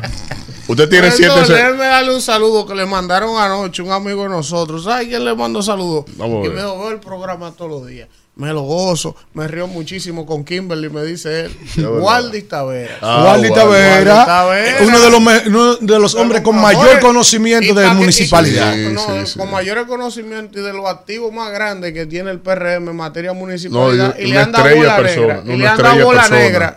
Y un servidor fuera. público, un servidor extraordinario. Wally. Vera es el rector de la municipalidad. de No, no, no, no, extraordinario. Y lo han dejado fuera Yo lo admiro y lo aprecio de siempre. Pero esa es la vida, Wally. sabe que Sí, ante, mi, saludos a ante él. mi reclamo de que yo quería hacerme un cortecito como el suyo, el pelo para acá y un partido aquí. Ya estos Él va a 47 años, usted sabe que al hombre se le achica todo. Usted va a seguir. con- Eh, dice aquí Eddie Click que yo no soy popi. ¿Y qué usted es? De Yaguate, Hoy, hoy un desgranado de Yaguate. ¡Vamos! Bueno, señores, regresamos cuando son las 8 y 11 minutos en este rumbo de la mañana. Ya casi vamos a iniciar con nuestro primer invitado de hoy, pero antes vamos a ver unos minuticos del juego, unos segunditos, unos segunditos del juego en vivo para que la audiencia del rumbo de la mañana en el YouTube vea cómo va su selección nacional de baloncesto en el juego contra Puerto Rico y yo también, que yo tengo derecho a ver cómo va. Acuérdese que esto es radio, Eh, maestro. sí es radio para los que están en radio, pero para los que están en YouTube, casi mil personas, ellos pueden ver, para ellos los que pueden. En radio, el coordinador puede narrar, ¿verdad? Sí, Porque claro, claro, entonces- antes. Mira, sacaron de la selección en pleno torneo a Gerardo Sí, a Suero. Gerardo Suero por malcriado. Por indisciplinado. Claro que sí. El Sí. equipo en el mundial con 3 y 0 y él pidiendo juego. Dominica- Mejor se fue del, del equipo. Dominicano que se respete es bochinchero. ¿Eh? Mira, Carl No hay forma de ser Towns. dominicano sin ser bochinchero. Carl Towns fue de- elegido el jugador más valioso de República Dominicana en la primera ronda de su grupo. Y está como quinto jugador en el ranking del torneo mundial. El primero es Luka Doncic, el, de, el, el serbio, de los mejores jugadores de la NBA. El segundo es Shea Gilgeous Alexander de Canadá. Anthony Edwards, el compañero de Towns en Minnesota. Y Dennis Schroeder, el armador también NBA Y el de Alemania. El grande de los Nuggets, ¿no está ahí? ¿Quién? El de los Nuggets. Eh, no está jugando. Miren el juego ahí, pónmelo en Ponlo pantalla. en pantalla, amplíala. Bueno, Puerto Rico está ganando 13 a 6 ahora mismo en el primer cuarto. 13 por 8 ya. Ahí metimos un puntico. Sí, gracias a CDN, nuestros compañeros y amigos de CDN, que son los que están transmitiendo este partido en vivo. Ahí está el juego entre Dominicana y Puerto Rico comenzando. 13 por 8 está el partido. Más adelante seguimos Eh, actualizando. No, no, vamos a darle seguimiento hasta las 10 y media aquí. Dominicana campeón, pero vamos ahora con el comentario eh, de la señora Danira Caminero. Gracias, Elvin, y gracias a toda la gente que está en sintonía. Desearles a todos un feliz inicio de fin de semana. También desearles un feliz inicio de mes y que sea un mes productivo y que todos podamos lograr todo aquello que nos propongamos. De entrada, en mi comentario, como lo decía Alfredo ahorita, enviar nuestra solidaridad, nuestro abrazo solidario y un présame a la señora Yolanda Martínez, quien fue por muchos años comunicadora también, pues unirnos al dolor que está pasando esa familia, que ayer conmocionó a todo el país con esa noticia tan triste, tan lamentable de la muerte de, de su hija de tan solo 23 años, y Adela, y ayer yo decía en un grupo con unas amigas, que, que muera un hijo primero es algo tan antinatural, porque es que no existe ni siquiera una forma de llamarlo. Cuando se muere un padre, usted se queda huérfano, pero para- cuando se muere un hijo, no existe una forma de llamarlo, porque los padres no estamos supuestos a enterrar a los hijos, y es muy doloroso. Y uno se puede quizás hasta imaginar eh, cómo puede sentirse esa familia en este momento. Así que un abrazo solidario para Yolanda Martínez y toda su familia por esta pérdida tan, tan lamentable que mucha gente eh, ahora anda hablando, trae de nuevo el tema de la vacuna y los infartos, y, y eso se pone de nuevo en el tintero, ese debate de las vacunas, porque hay mucha gente joven que está muriendo de infarto. Pero bueno, hoy yo quiero ponderar de manera positiva, porque también las cosas buenas hay que resaltarlo, y es un tema que hemos hablado aquí anteriormente, el tema de la seguridad escolar. Y es que ayer, mientras yo leía la prensa, vi que se anunció, que se lanzó el Plan Integral de Seguridad Escolar 2023-2024 a propósito de que esta semana inició el año escolar. Entonces, un acto que estuvo encabezado por el, el coronel Martín Miguel Tapia Sánchez, quien es el director de, de la Policía Escolar. Y entonces ahí ellos hablaron de la inserción de 1.100 nuevos eh, eh, agentes, policías escolares que van a estar trabajando la prevención, seguridad y protección de nuestros niños, de nuestros estudiantes, estos que son temas cruciales, temas centrales y que nos preocupan mucho. Y yo vi algunos puntos de este, de este plan que me parecen interesantes y también quiero sugerir unos cuantos. Y déjenme mencionar, por ejemplo, los objetivos que tiene este plan, que es fomentar la participación de todos los actores eh, involucrados en la comunidad educativa, implementar medidas de prevención y protección para el sistema educativo, eh, con especial atención a nuestros niños, niñas y adolescentes, fortalecer la colaboración entre instituciones gubernamentales y no gubernamentales y también la comunidad en sentido general, que sabemos que las comunidades juegan un rol trascendental en los centros educativos. Y las acciones que va a tener este plan de la policía escolar, de las que se mencionan, como ya dije, la integración de 1.100 nuevos agentes como miembros de la policía escolar, la ampliación, equipamiento y capacitación de la unidad de acción rápida, la transformación del centro de capacitación de la policía escolar en una escuela especializada de seguridad escolar, porque no, usted no, no utiliza eh, la misma forma de prevenir eh, eh, que con, con, adultos y que con el, la delincuencia común, sino que para las escuelas se supone que el manejo, que los protocolos tienen que ser diferentes. También se contempla la creación e implementación de un centro de monitoreo, mando y control para la policía escolar, el fortalecimiento de la capacidad operativa y de supervisión de la policía escolar y también la entrega de habituallamientos y equipos especializados para los agentes de la policía. Y todo esto me parece muy positivo, pero a eso que ellos mencionan en ese plan, yo quisiera agregarle, y creo que es, gracias Víctor, y creo que es muy importante, eh, cómo, cómo ellos van a prevenir que los centros educativos se entren armas blancas. Por ejemplo, que sabemos que es muy común que en centros educativos y sobre todo en esos de las tandas nocturnas, y bueno, de día también ya lo hacen a todas horas, porque es que no hay, eh, no hay un filtro. Los estudiantes entran en la mochila con armas blancas y no hay un control. Entonces yo creo que ese es un punto que hay que tratar en este, en este plan que se ha anunciado de la policía escolar. El tema de la prevención es fundamental para, para evitar incidentes. La policía escolar no solo puede tratarse de, que los muchachos crucen la calle con seguridad, que no lo choquen un carro, sí, eso es parte del plan, pero sabemos que muchas veces, y el año pasado vimos como tres casos lamentables de incidentes que iniciaron en las escuelas y que después cuando salieron los muchachos de los centros educativos, a dos esquinas se armó un pleito y dos niños murieron en, hechos similares el año pasado saliendo de centros educativos. Entonces, ¿cómo va la policía escolar a prevenir hechos como ese? ¿Cómo va la policía escolar a evitar que los estudiantes entren armas en las mochilas?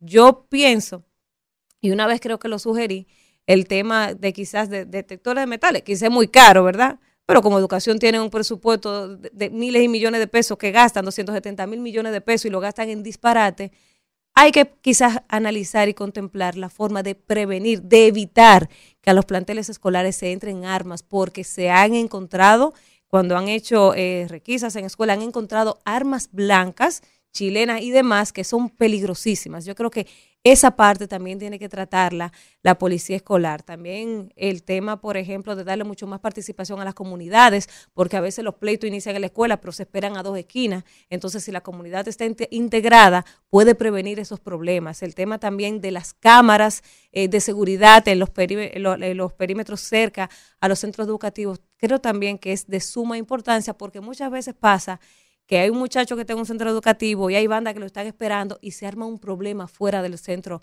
del centro educativo. Entonces, de manera positiva, yo quiero valorar y ponderar este esfuerzo que se está haciendo desde el Ministerio de Educación, la Policía Escolar, porque hay una intención de cuidar nuestros niños, de resguardar los centros educativos, pero creo que pudiéramos seguir mejorando con esos puntitos que yo le, que les señalé, eh, un aporte que quiero hacer porque creo que, que puede ayudar a prevenir tragedias como las que vivimos el pasado año escolar. Y finalmente, quiero hacer una brevísima reflexión que se la comentaba a Manuel en el día de ayer en el pasillo, eh, por cosas que uno ve en el día a día, que a veces uno ve en el mismo programa y en nuestro diario vivir. Y es el tema de la misoginia, que lo veo mucho, eh, por ejemplo, en el chat del YouTube de este programa. A veces, yo como mujer traigo un tema aquí a esta mesa por mi interés de que esta sociedad mejore, eh, con la intención de aportar, no por criticar, porque uno no puede criticar por criticar. Si la cosa está mal hay que decirla. Ahora, si está bien, también hay que decirla. Entonces, a veces uno trae un tema aquí, lo desarrolla, lo expone para visibilizarlo, para, para que la gente reaccione y se pueda armar su propio criterio. Pero entonces sucede que cuando lo hago yo, que soy mujer, la gente empieza a criticarlo. No, porque es una chimosa. No, porque es una mujer. Porque soy yo. Pero sucede que si Alfredo trae el mismo tema o Manuel trae el mismo tema, el enfoque es diferente. Y ahí está bien porque, porque es Manuel o porque es Alfredo. Y la reacción es diferente. Ah, no, ya Alfredo no es chimoso, no. Pero si soy yo, yo soy una chimosa. Entonces, eso refleja las miserias humanas y la misoginia de muchas personas en ese chat y en el día, sí, porque hay que decirlo, hay que decirlo, hay que decirlo, porque son los mismos temas que se plantean, pero le dan un enfoque diferente, si es mujer, así es hombre. Entonces yo quería traer esa pequeña reflexión y para los que no saben o quizás no, no se han desayunado y quizás no saben lo que es la misoginia, que es como la conducta de, de lo exacto, la conducta de odio hacia la mujer por el simple hecho de ser mujer y que se manifiesta con actos violentos, con expresiones violentas, como decir, ah, no, es una chimosa, es nada más viene a chimia a este programa. No, señores. O sea, tienen que profundizar y, e ir un poquito más allá y tratar los temas que uno trae aquí porque le preocupa y le importa a este país, sentarse, analizarlo y por qué uno, uno lo está, por qué uno lo plantea aquí. Hay que ser democrático, como dice Alfredo. Claro, un espíritu más democrático. Siéntese a analizar el por qué uno trae las cosas aquí. Porque así como yo critico muchas veces lo- el mal accionar de esta administración, así yo lo hacía con el PLD. Quizá ahora se ve más porque ahora estoy en un espacio que incide más.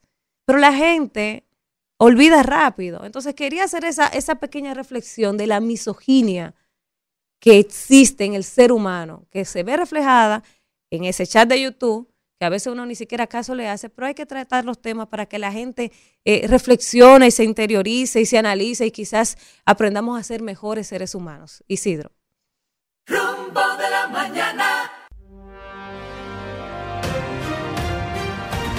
Escucha todo el contenido premium del equipo más preparado del país, desde cualquier lugar y a cualquier hora, suscribiéndote en nuestro canal de YouTube, Rumba FM. Estás escuchando el rumbo de la mañana, el rumbo de país, con el equipo más completo y preparado de la radio dominicana, de lunes a viernes, de 6 a 10 y 30 de la mañana, por Rumba 98.5 FM. Escúchanos en vivo desde nuestras diferentes plataformas para todo el Cibao a través de Premium 101.1 FM. Sintoniza en nuestra página web rumba985fm.com El rumbo de la mañana, cambiando el rumbo de la Radio Nacional. Estás escuchando el rumbo de la mañana, el rumbo de país, con el equipo más completo y preparado de la radio dominicana, de lunes a viernes, de 6 a 10 y 30 de la mañana, por Rumba 98.5 FM. Una rumba de actualidad con rumbo a la veracidad. Un noticioso trayecto que su huella dejará. Bueno, regresamos en este rumbo de la mañana y tenemos un invitado muy especial con nosotros en el día de hoy. Se trata de Joan Ferrer, quien es historiador y es director de las ferias del libro del Ministerio de Cultura, ¿verdad? Correcto. Director De las Correcto. ferias del libro. Vamos a hablar de la feria del libro, lo que ha estado aconteciendo, eh, a qué se dedica la, la feria de este año y las novedades también, algunos temas que ha habido, como siempre los hay, que son un poco controversiales en torno a algunas exposiciones que se producen en la feria, ¿verdad? Pero buenos días y gracias por estar con nosotros en el No, no, buenos días. Gracias a ustedes por la invitación. Eh, una invitación de último momento, pero que no podía rechazar para estar aquí con ustedes. Así que muchísimas gracias por la invitación. Y bueno, eh, disparen. Joan, Joan, primero conocer, ¿verdad? De entrada, eh, el concepto de la feria de este año. Vigésimo quinta, ¿verdad? Eh, Vigésimo quinta, es correcto. el- El concepto de la feria y que quizás pudiera, si es posible, si lo entiendes, si no hay ningún problema en hablar sobre eso. Vimos días antes de la apertura de la feria de este año que fue destituida, eh, fue destituido el viceministro que estaba como a cargo de, de las organizaciones. No exactamente, Bueno, pero. pero bueno. para que nos aclare sobre Sí. qué pasó, si, Sí. si se puede hablar sobre eso, si no, no hay problema. Eh, bueno, en primer lugar, eh, de nuevo, gracias por la invitación. eh, y la feria, la vigésimo quinta Feria Internacional del Libro, es bueno, a- es preciso anotar que antes de estas 25 ferias internacionales se realizaron 25 ferias nacionales. Y yo creo que con este nuevo modelo que hemos implementado, o quizá estamos a la puerta de una nueva etapa de estas ferias, ¿no? Eh, pues eh, es la vigésimo quinta, se celebra en la Plaza de la Cultura, eh, la Máximo Gómez, entre César Nicolás Penson y Pedro Enrique Ureña, desde el 25 hasta el 4. Es importante resaltar que la feria estará por los inconvenientes derivados del paso de la tormenta Franklin, pues la feria va a estar hasta el lunes 4 inclusive abierta. Próximo lunes, la, la- la clausura es el próximo lunes. Eh, la feria está dedicada a la crítica, autora e historiadora Janet Miller. Eh, quisimos hacer un homenaje en vida de esos que rara vez se hacen. Entendemos que uno de los mejores eh, reconocimientos que se pueden hacer a nuestras glorias es en vida, que vean reconocido el fruto de sus esfuerzos. y el país invitado es Israel. Eh, mm, volvemos a la Plaza de la Cultura con un concepto renovado y eh, con la idea de que la feria eh, sea lo menos agresiva posible sobre el entorno. Entonces, en ese sentido, pues hemos levantado una serie de estructuras, pero todas levantadas sobre los espacios de asfalto y concreto que hay en la feria para que fuera menos agresiva sobre áreas verdes eh, y que el público que nos visita pueda disfrutar de la plaza que tiene una propuesta cultural enorme. Están los museos, está el teatro, está la trigésima Bienal de Artes Visuales y, pues bueno, en nuestra feria del libro. ¿Qué se diferencia? ¿En qué se diferencia la feria de este año a la de años anteriores? Eh, tengo conocidos que han ido y dicen que está muy organizada este año y también el cambio de fecha, porque por lo general me parece que era marzo abril que se hacía anteriormente. Marzo, abril. Entonces- abril, abril, mayo. por el, más que- por el más día que- del libro. Exactamente. Entonces, el cambio de fecha, si no ha afectado, por ejemplo, la presencia de estudiantes que antes eran parte de la materia prima de esa, de esa feria, porque el año escolar recién inicia. Correcto. Entonces, la presencia de los estudiantes como que ha, ha bajado. Sí, eh, ciertamente eh, la presencia de los estudiantes se empezaron a sentir desde el martes en adelante y ha sido una presencia que va increciendo. Eh, digamos que este cambio de fecha nos da una nueva perspectiva para que nos debe mover a reflexión, análisis, o sea, eh, de todo hay que sacar eh, conclusiones y debo decirles que a pesar de que los estudiantes son la materia prima, pues la feria ha tenido una extraordinaria acogida, eh, las ventas eh, marchan a un rumbo aceleradísimo y eh, los, los estudiantes se han ido incorporando conforme ha ido avanzando la semana. De hecho, hoy esperamos un volumen de estudiantes extraordinario. Eso no nos preocupó porque otras ferias u otros modelos de feria funcionan bajo dinámicas como estas. El referente, que es la Feria Internacional del Libro de Guadalajara, que es la más grande eh, de Iberoamérica, en principio abre para escritores, para editoriales, para el personal, eh, digamos que el profesionalizado, afín al, al mundo de la literatura, y luego abre al público. O sea que eh, lo que debe es movernos a reflexión, sentarnos, analizar el resultado de esta feria y entonces tomar las decisiones eh, que sea necesario.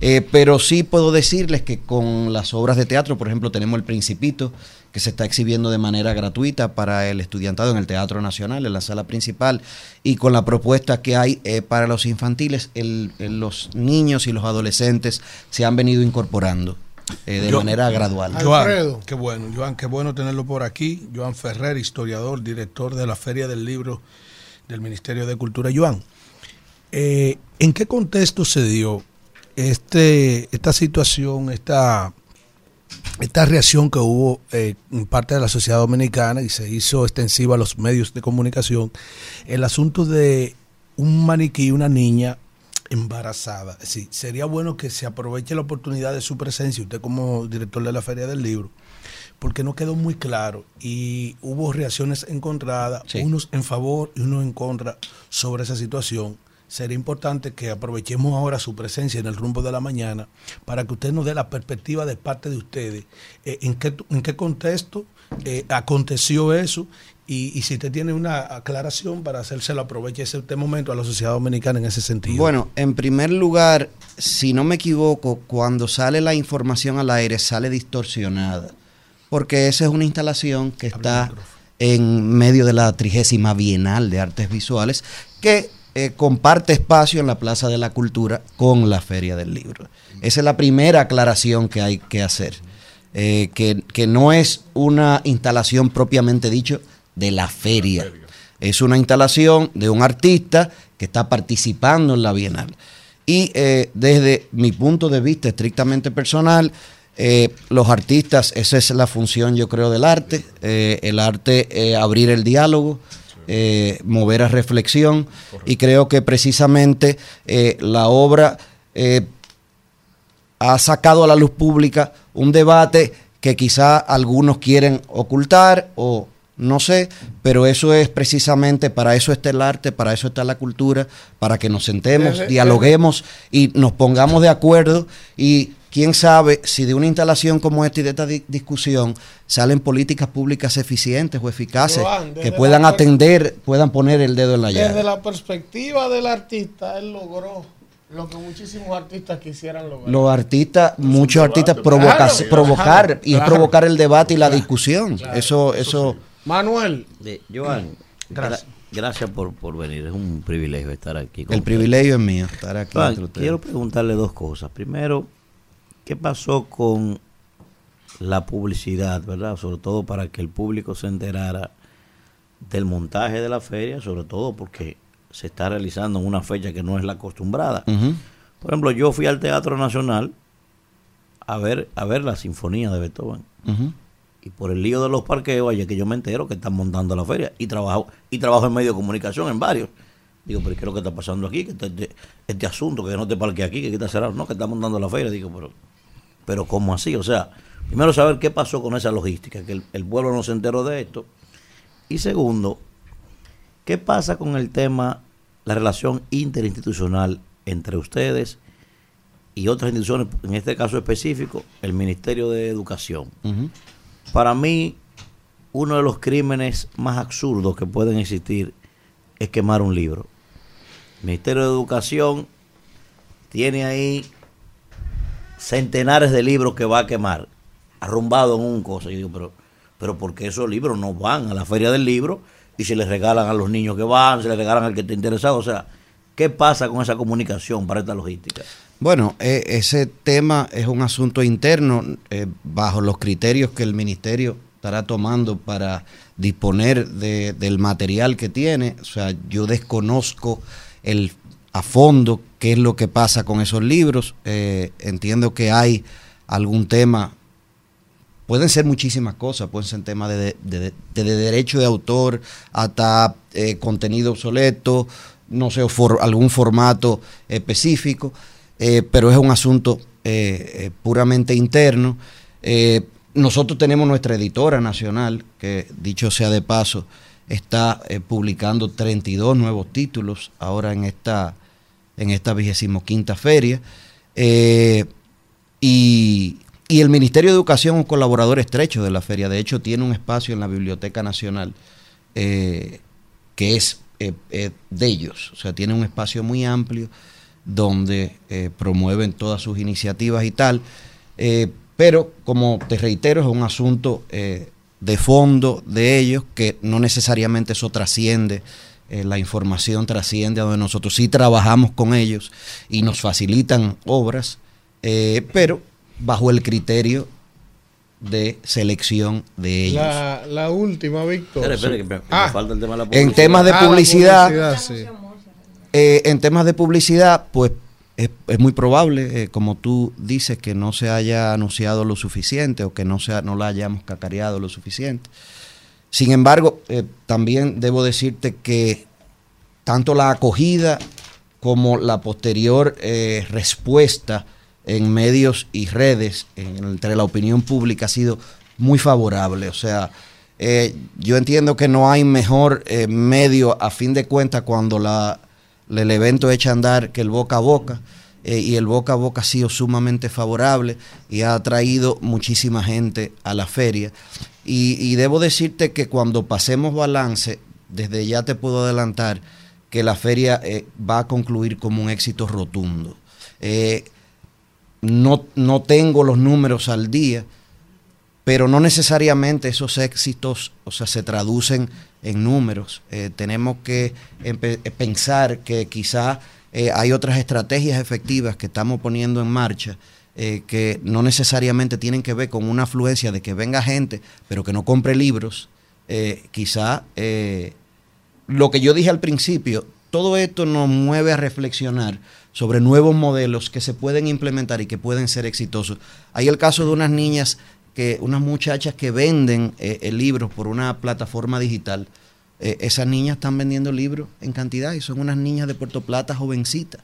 Eh, y es uno de los stands que más ha vendido. Entonces, hay nuevos modelos, nuevos paradigmas, que es precisamente lo que hemos querido quizás eh, poner en marcha con la instalación de los pabellones climatizados y tal, eh, darle un giro a este evento eh, que es la Feria Internacional del Libro. Víctor, la última. Iván, primero, en doble partida, valorar tanto su presencia como también eh, el hecho de la realización de la feria, la organización, porque son eventos complejos. Muy. La solo el hecho de crear la programación implica y, y denota siempre un gran esfuerzo y eso obviamente que siempre hay que resaltarlo y sin ánimo jamás de ser osco con respecto a, a- a mis inquietudes.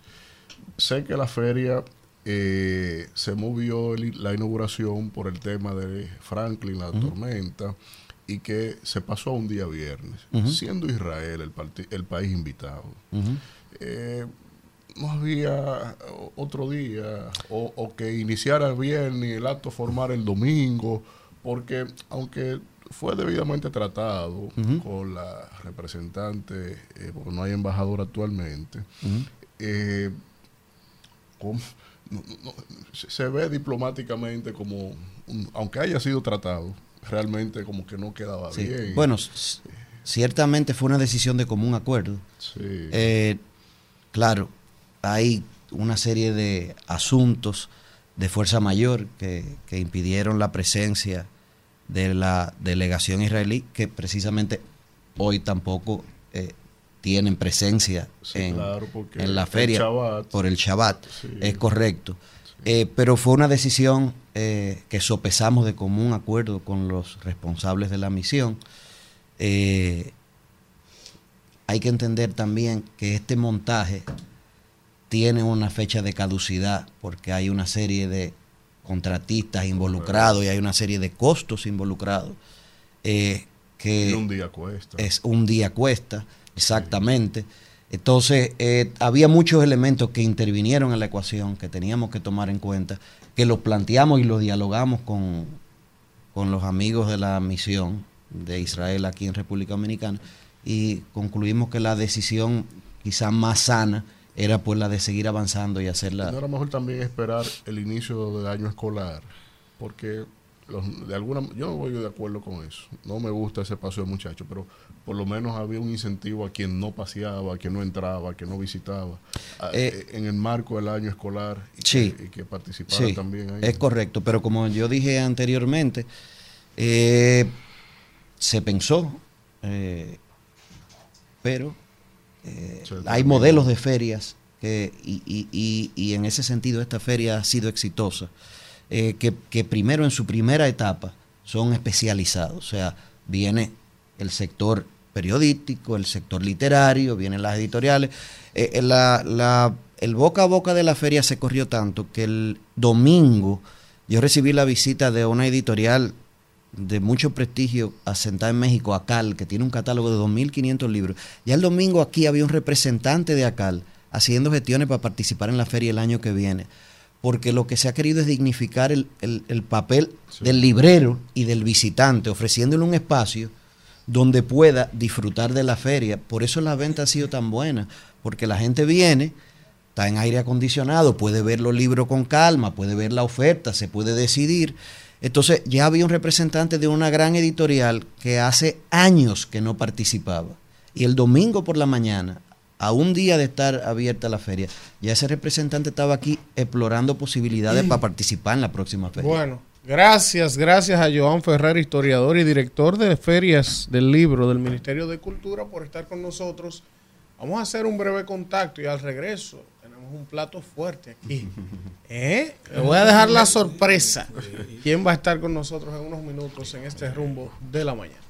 Rumbo de la mañana. Bueno, regresamos en este rumbo de la mañana cuando son las 8 y 43 minutos y como les habíamos anunciado, previo a la pausa está con nosotros una gloria de este país, una persona de carrera, el señor Joaquín Ricardo, ex canciller de la República Dominicana a propósito de las fechas que se conmemoran el día de hoy, una fecha emblemática, importante, el 117 aniversario ¿verdad? del natalicio del doctor Joaquín Balaguer, que es una figura eh, marcada con tinta indeleble. 22 que años. En la historia de la República Dominicana y mientras haya república habrá que hablar de Joaquín Balaguer. Muchos lo amaron, otros no tanto, como es natural, porque esa es la vida de los grandes hombres, de los grandes hombres. Usted lo ama o lo odia, no hay términos medios, pero es que está Joaquín para hablarnos un poco de historia, hablarnos quizás de cosas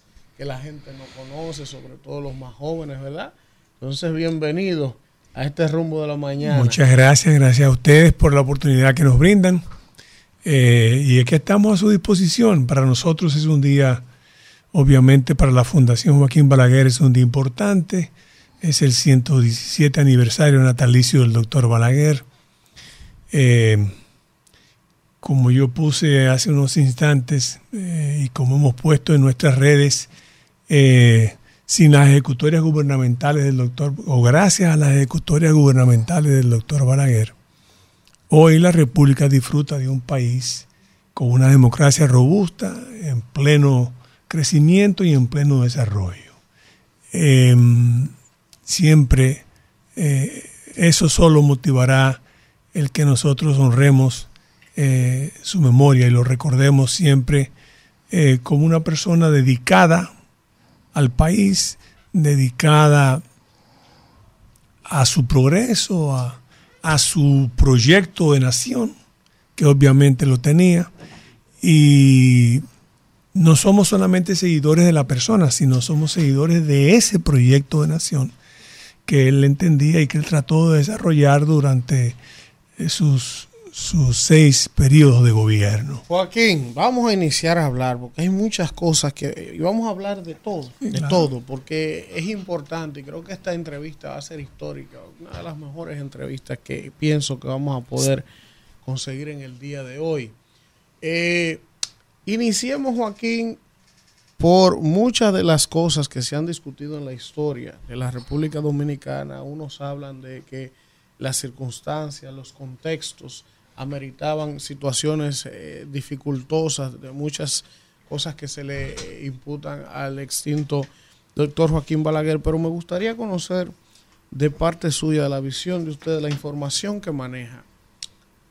Después del 63, de lo que pasó con el profesor Bosch, mucha gente evidentemente imputaba al doctor Balaguer, a sectores norteamericanos, a la iglesia, al empresariado, de estar detrás de eso y de que había una componente para beneficiar al doctor Balaguer eh, eh, de cara a que se mantuviera en el poder. Y cuando llegaron las elecciones del 66, entonces eventualmente ocurrió eso. ¿Qué tanto hay de cierto en eso? Y me gustaría conocer, porque ya la historia está ahí y estará, ¿verdad? Eh, ver qué pasó, si eran las circunstancias, para que hablemos de todo eso. Mire, yo enfoco a- al doctor Balaguer como, como el hombre de las transiciones. Es un enfoque que yo le doy, el hombre de las transiciones. Le tocó la transición del 61. Mal que bien, algunos querrán o no aceptarlo, fue él que sacó los Trujillo. Junto con el pueblo dominicano, pero refiero, fue él que sacó los Trujillo. Fue él que inclusive eh, le otorgó el perdón eh, necesario, la amnistía necesaria a las personas que habían actuado, que no, que habían actuado en esa situación para evitar, pienso yo, pensando en el futuro, no en él. Fue él que le concedió el fuero autonómico a la Universidad Autónoma de Santo Domingo. Fue él que repartió, fue él que con- comenzó a desmontar en la medida en que se podía el aparato de la tiranía, no el, el- el- el órgano principal, digamos, que era el ejército dominicano en ese momento, ese era otro tipo, algo un poquito más difícil, pero sí el Partido Dominicano, por ejemplo, lo eliminó él con esos fondos, los repartió entre casas, choferes, y tuvo que hacerle frente al primer empuje de la oligarquía dominicana.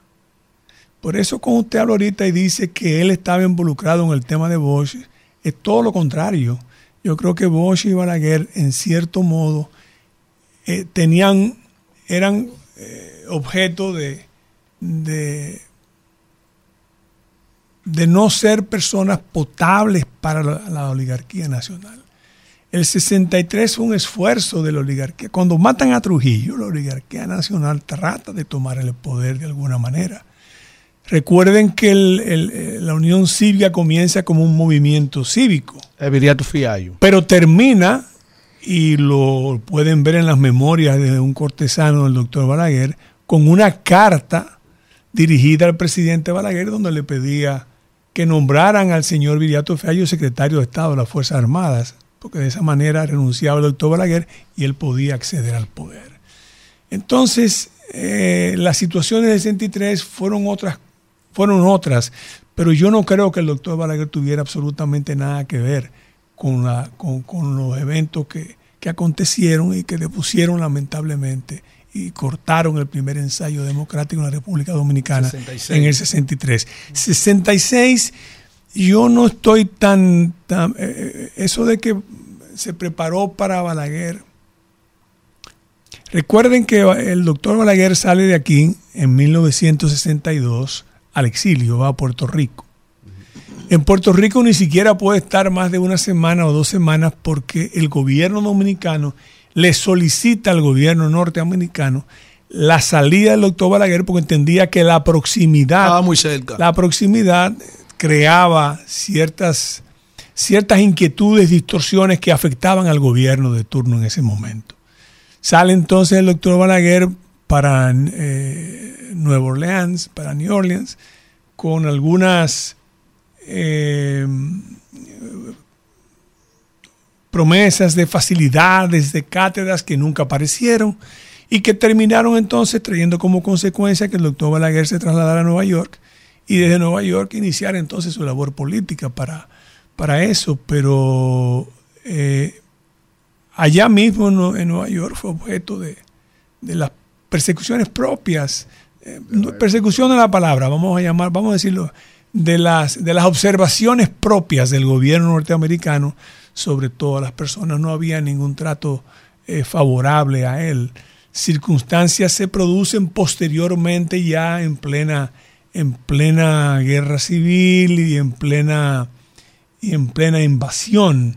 Y entonces Balaguer llega, llega por una enfermedad de su madre, que aquí en, mu en, muchas ocasiones han querido decir que es inexistente y es todo lo contrario. Ella tuvo una infección intestinal bastante considerable, dado sus 88 años de edad que tenía en ese momento. Eh, y él llega y cuando llega, lo que recibe es un permiso de aterrizaje por 24 o 48 horas. Al término de esas 48 horas, hay una persona que envía el gobierno de reconstrucción nacional, eh, nombre no hay por qué mencionar, para decirle que él tenía 24 horas para abandonar el país. Eh, y entonces Balaguer le dice, no, yo me quedo si, si quieren que me saquen. Y en ese momento, inclusive, algo que está mm, también documentado, eh, Camaño le manda a ofrecer facilidades de alojamiento en la zona, por si acaso el gobierno de reconstrucción nacional llegaba, pero no se iba a concretar, no se iba a concretar, no es que hubo un diálogo entre ellos, sino que hubo esa facilidad. Eh, se quedó y bueno, el resto es historia, el resto es historia. Doctor, Manuel. primero agradecer, ¿verdad?, el privilegio de su presencia aquí claro con nosotros. Sí. Quisiera preguntarle lo siguiente, mire, yo considero que a Balaguer, para uno analizarlo en su justa dimensión, hay que dividirlo en tres. Balaguer el cortesano, Balaguer el escribano y Balaguer el rezagado. Aunque nunca estuvo rezagado realmente, pero ya, lo que le llamaban el que amarraba la chiva allá en la, la Máximo Gómez 25. En esos tres contextos hay que analizar a este hombre.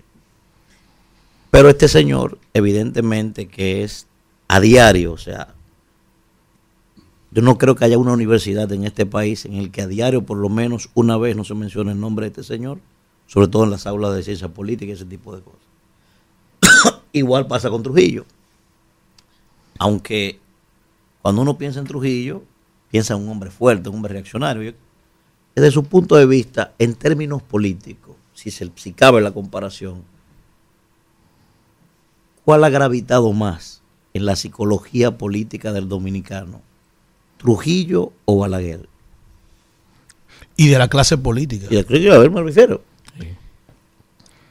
Mire, si en, en términos de la clase política, son, son dos fenómenos un poquito diferentes. Y Muy parecidos en muchas cosas, difícil- pero- Bueno, pero difícil de comparar porque uno eh, surge de, de situaciones eh, distintas eh, mientras uno tuvo un poder. pues, es difícil la comparación, pero, y no hay por qué hacer la comparación, sino yo pienso simplemente que el doctor Balaguer gravita más porque, le repito, es el hombre de las transiciones, las transiciones, porque el 66 fue una transición también.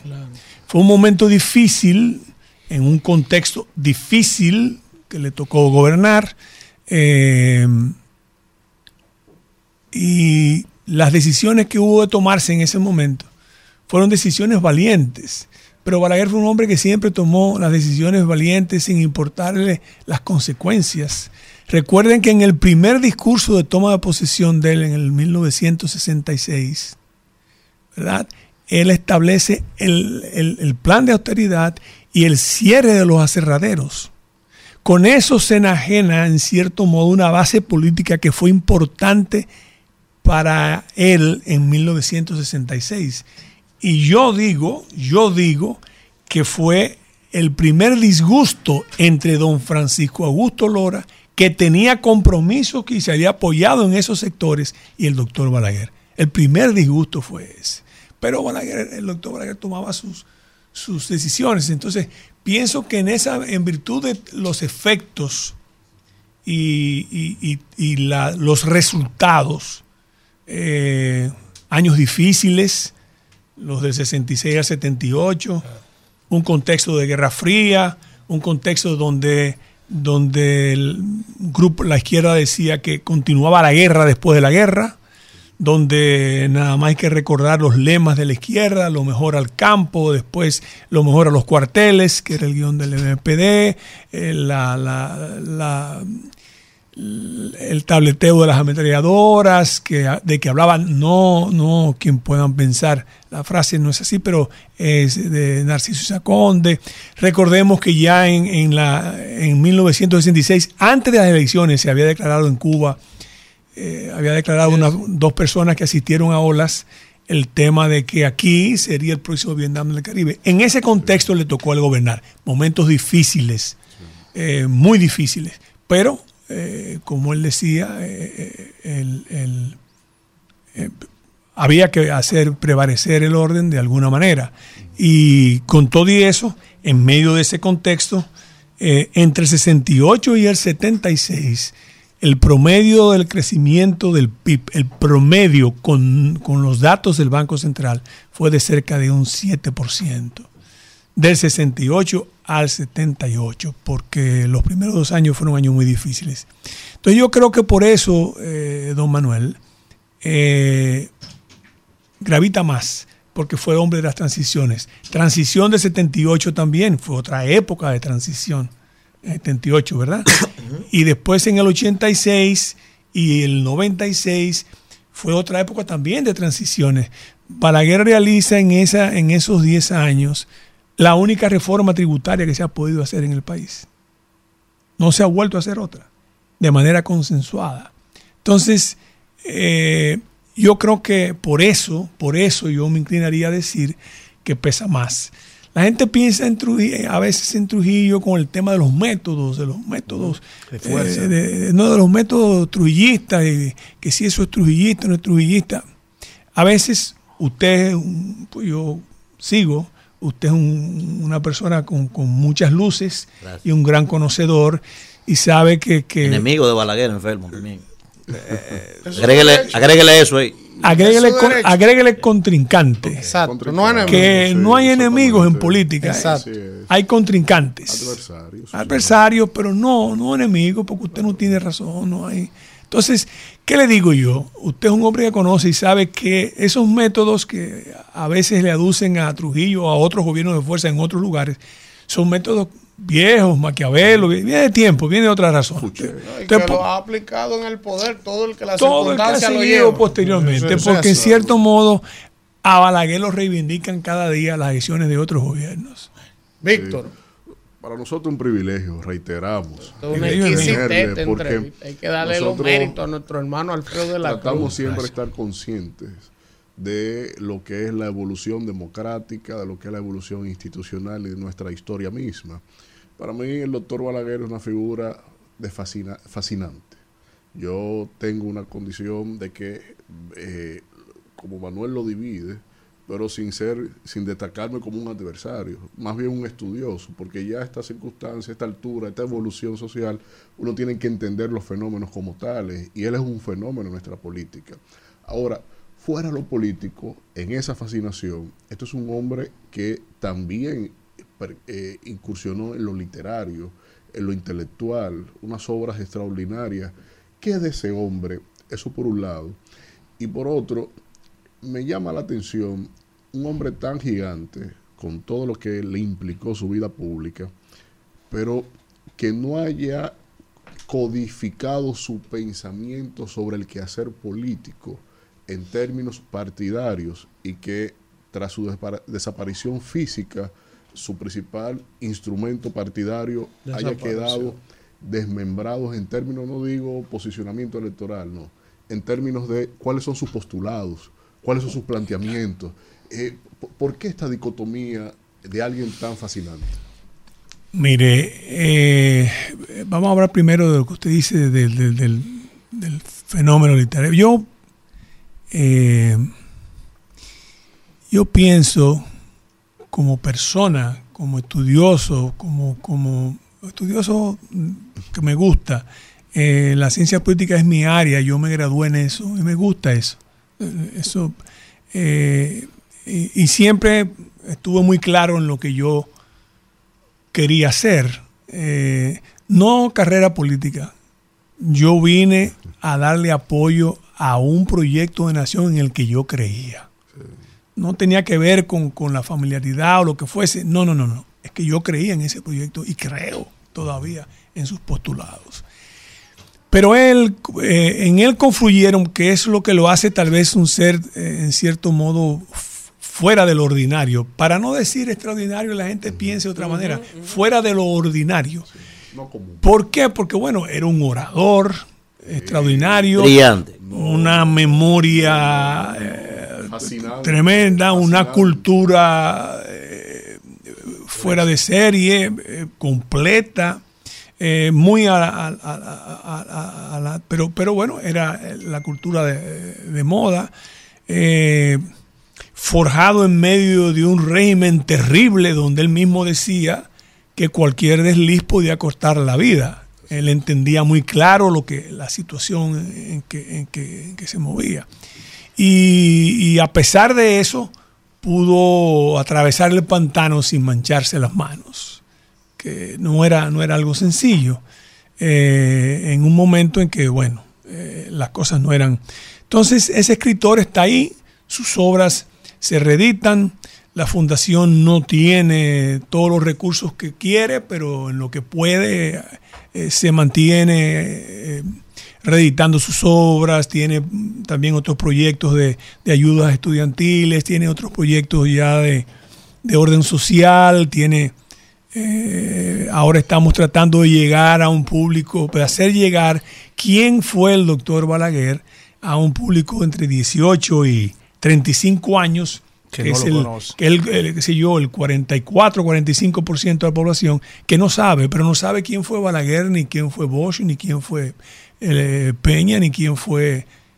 Cuidado, cuidado, cuidado con pena decir a veces ni quién fue Duarte. Entonces, eh, estamos tratando de hacer llegar a través de los medios eh, digitales un proyecto que tenemos para, estamos haciendo eso, hemos, le hemos hecho un poquito de hincapié en esa área. En la otra parte de su pregunta que usted me decía, mire, yo creo que lo que siempre existió en el país fue el balaguerismo más que el reformismo. ¿Cómo yo defino el balaguerismo? Bueno, el balaguerismo es el conjunto sistemático de ideas, acciones que en el orden político, económico y social sustentó el doctor Balaguer. El partido era la expresión política de ese balaguerismo. Pero él hizo todo lo que pudo, contrario a lo que aquí mucha gente dice, que él no apoyó eso. Ah, Él apoyó a todo el mundo. Y en el año 2000, en el año 2000, por ejemplo, que fue su última participación electoral, la gente habla de la ambición de poder del doctor Balaguer, de, de que todo, que aún en ese momento, pues mire, eh, hay testigos y hay- todavía hay gente viva, hay gente viva. En el año 2000 eh, había un, en el partido había un organismo que era la Comisión Electoral Nacional de Asamblea de Convenciones. La presidía Ney Arias y yo era el secretario general, que era el que se encargaba de las convenciones del partido. Nosotros teníamos un mes y algo trabajando con él para decirle, bueno, ahí viene la marzo se acerca para hay que hacer la asamblea para proclamar el candidato. Nosotros dábamos por sentado que él era, iba a ser el candidato, pero por razones de peso, que ahora puedo, puedo, puedo decir y les voy a decir a continuación. Tres días antes de celebrarse la asamblea, él nos envía a buscar, estaba presente Ney Arias, estaba presente Don Enrique Cabral, estaba presente Carlos Morales Troncoso, el secretario, creo que Johnny John, que era secretario de organización, eh, eh, creo que Luis Toral también estaba presente en esa reunión, amén de, de Bello recientemente fallecido y otra. Para decirnos, la asamblea del sábado nos llama el jueves para decirnos que él no va a ser candidato porque él no está en condiciones físicas de ser candidato. Que él realmente no está bien. Entonces, a todos nos, tomó eh, por, sorpresa y, bueno, nos perturbó. Eh, yo le digo, y me excusan, la- pero, pero bueno, yo fui que lo dije, hay más testigos todavía. Entonces yo le digo, presidente, mire, de todos los que están aquí, al que más le duele su situación soy yo.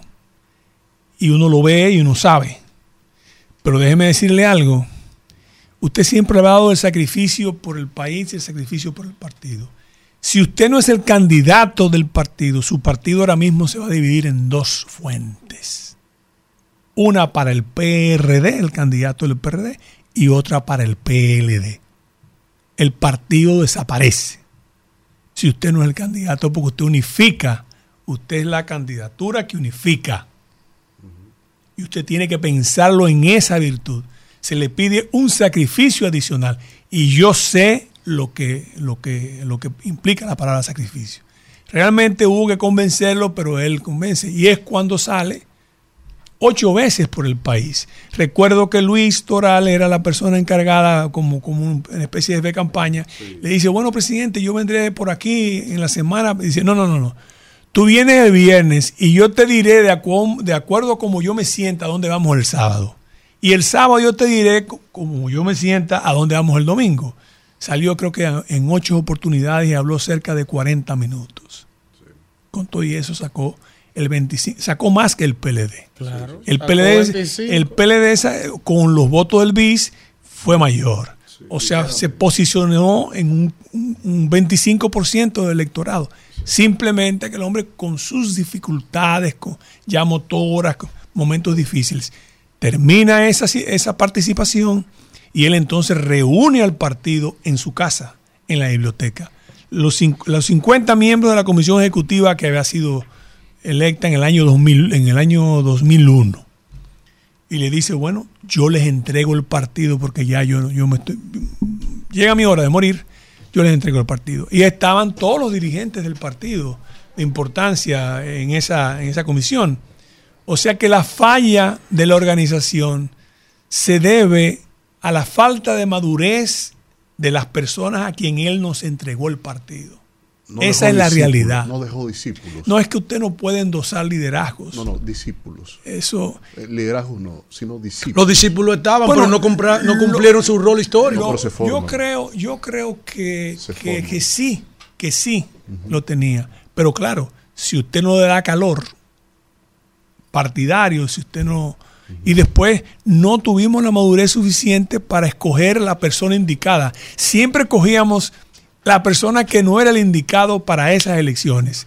Y marginábamos al indicado. Señores, Doctor. hi- histórica esta entrevista. Sí. Yo me la he No, no, disfrutado no, con Doctor. Joaquín Ricardo. licenciado. Todavía quedan otras rondas Licenciado, de preguntas. eh, yo quiero saber primero que usted le explique a la sociedad dominicana y a la gente que no conoció la obra de Joaquín Balaguer la concesión política sobre el tema haitiano de Joaquín Balaguer en un momento en que República Dominicana vive una crisis eh, eh, eh, migratoria fruto de la crisis que vive Haití, que lleva al actual presidente de la República en todos los cónclaves internacionales a clamar por la ayuda hacia Haití porque ya no está afectando.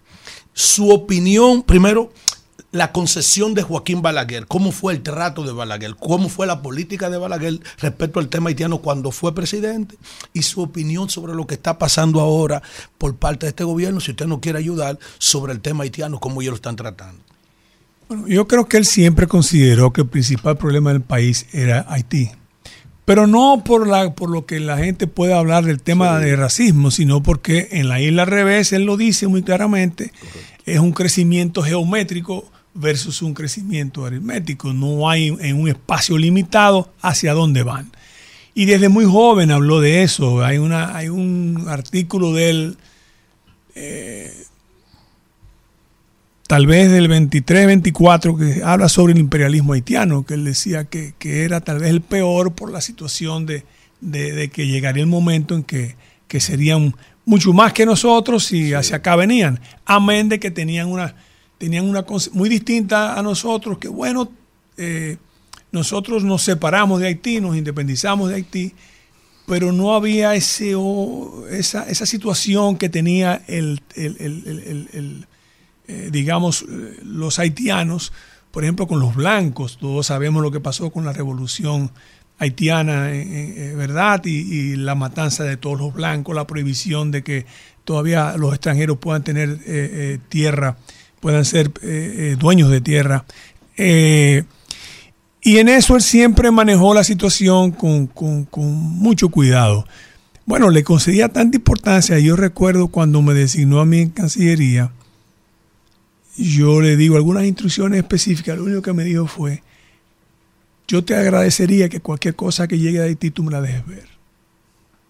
O sea, como dándome, en cierto modo, me dio libertad para todo lo demás, pero que eso lo dejara ver pero él manejó con cuidado, pienso yo, en el tema de los, de los braceros, que fueron acuerdos de gobierno que se iniciaron desde cuando Trujillo, entre el gobierno y gobierno.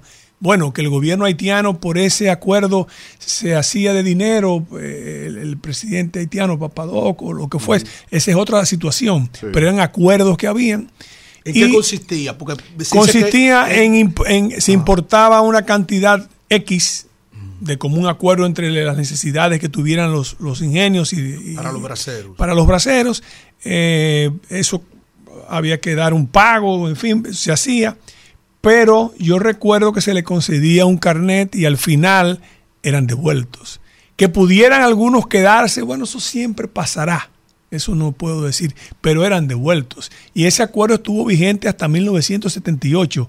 Creo que en un momento dado, eh, durante dos años creo que el gobierno de don, de don Antonio lo, lo, lo, lo, mantuvo, pero después creo que se modificó un poco y creo que fue, en eso tuvo inclusive que ver Milton Ray Guevara. Eh, en ese momento que era secretario, tenía algo que ver con eso.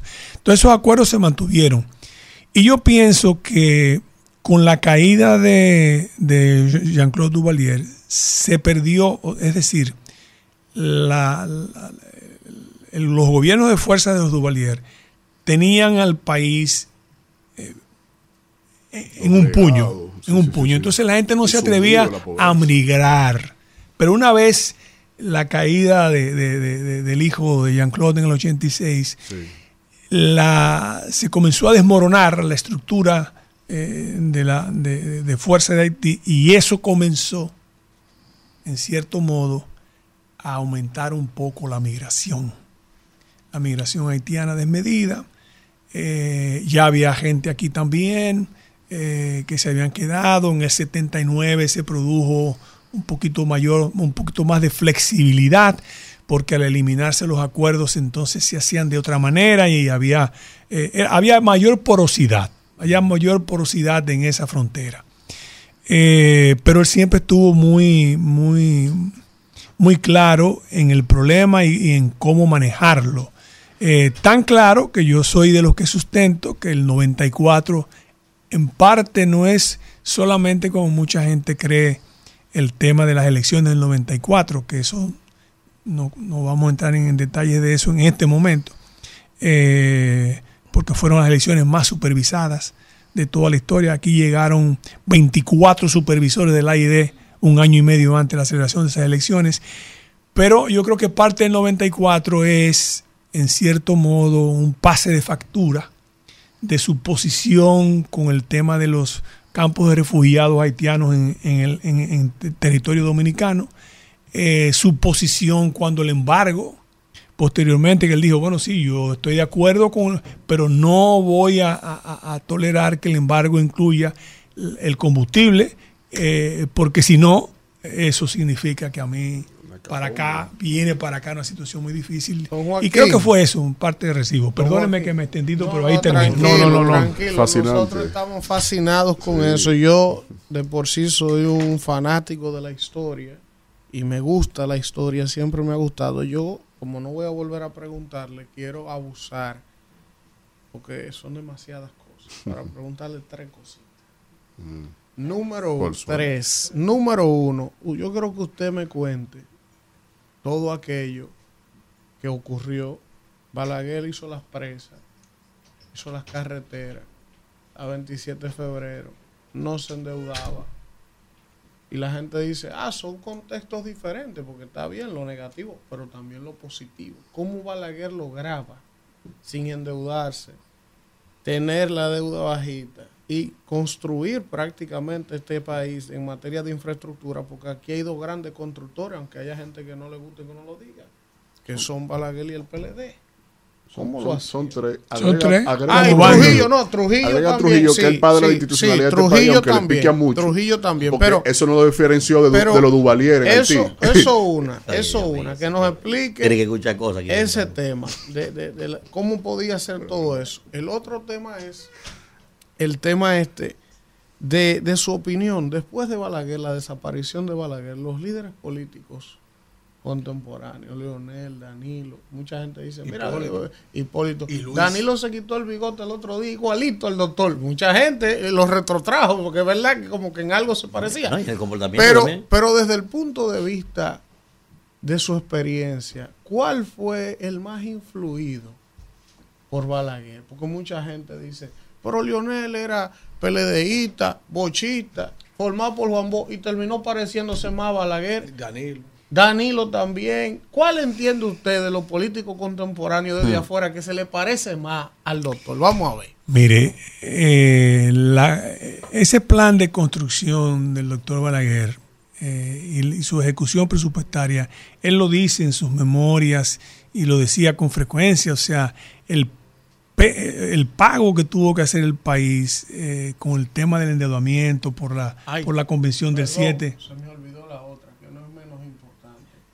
Su relación con Peña Gómez. Mm. Cómo era que él veía a Mm. Peña Gómez, que mucha gente dice, él lo odiaba, él no lo dejó cruzar nunca, solo porque era negro. Dígala, vamos a ver, vamos a ver. Yo creo que él, eh, retomo, pero Sí. el peso, lo que pagó el país por el tema del endeudamiento, lo sabemos por lo que vino, las aduanas, eh, la convención del 7, las aduanas del 16. Eso le hizo, y además él, narra cómo él vio marchar esa, esa columna de soldados eh, cuando la intervención siendo él un niño. Entonces luchó contra ella, eh, escribió contra ella, eh, inclusive hay un, un artículo de él que se llama El plan Yuch Peinado, donde hay que ver lo que él, pensaba en ese momento. Eh, tuvo siempre una, fue un hombre austero en su vida privada y, ni hablar con el gobierno todavía. Eso le permitió a él, porque él llegó al gobierno con, un plan de nación concebido. En el 61, y eso lo, lo ha publicado inclusive Rafael Tomás Hernández, el arquitecto Rafael Tomás Hernández, por la prensa, eh, al, al- todavía con los con, con- con- al mes de muerto ajusticiado Trujillo, en medio de esa situación tan difícil, Él llama a Rafael Tomás Hernández, que en ese entonces era asistente de lo que es, hoy se conoce como la, ISO, la OISOE, la oficina. Sí. Y le dice que si él conocía el Parque Central de Nueva York. Rafael Tomás ha dicho en múltiples oportunidades, doctor, yo solamente conozco el Parque de Tamboril, que fue donde nací, y el de aquí de la capital. Entonces le digo, prepárese para que vaya y lo mandó a Nueva York a ver el Parque Central y lo mandó a México a ver los jardines de Chapultepec porque ya él tenía concebido el Parque Mirador y se lo dijo. Le habló en ese entonces también de la 27 que se hizo sobre el eje de la, de la, de la pista del, del aeropuerto General Andrews. Eso es Sí, realmente sí, sí, la que- que es 27. donde está el centro olímpico actualmente. Correcto. Entonces, él tenía su plan y con austeridad, porque así lo hizo del 66, pudo hacer todo lo que hay aquí hecho. O sea, de las 13 grandes, hay más presas, pero de las 13, 13 grandes presas, las grandes, me refiero a las grandes, 10 las hizo Balaguer y la undécima dejó el dinero. Sí. Dejó el dinero para ella. Visionario. Entonces, eh, 32, y aunque no fueron concebidas para eso, porque hoy en día lo que hacen es básicamente generar, dan agua también a los canales de río, como era, lo pensó el doctor Balaguer, pero generan una gran cantidad de, de electricidad y les sirven, les sirven Millones de eh, dólares generan, Con ¿no? eso Claro. ganan eh, mucho dinero y le venden la energía al sistema eh, interconectado. Después las presas, los aeropuertos, los acueductos. Bueno, es que él entendía eh, y se veía cuando usted iba a una inauguración, el mismo párroco que bendecía la obra, en su bendición también hablaba de cuatro, cinco, seis, siete, ocho cosas más que hacían falta, porque es un país eh, en permanente construcción, la- la- como decía Renan, la, la nación es un plebiscito diario, hay que hacer algo ¿verdad? para eso.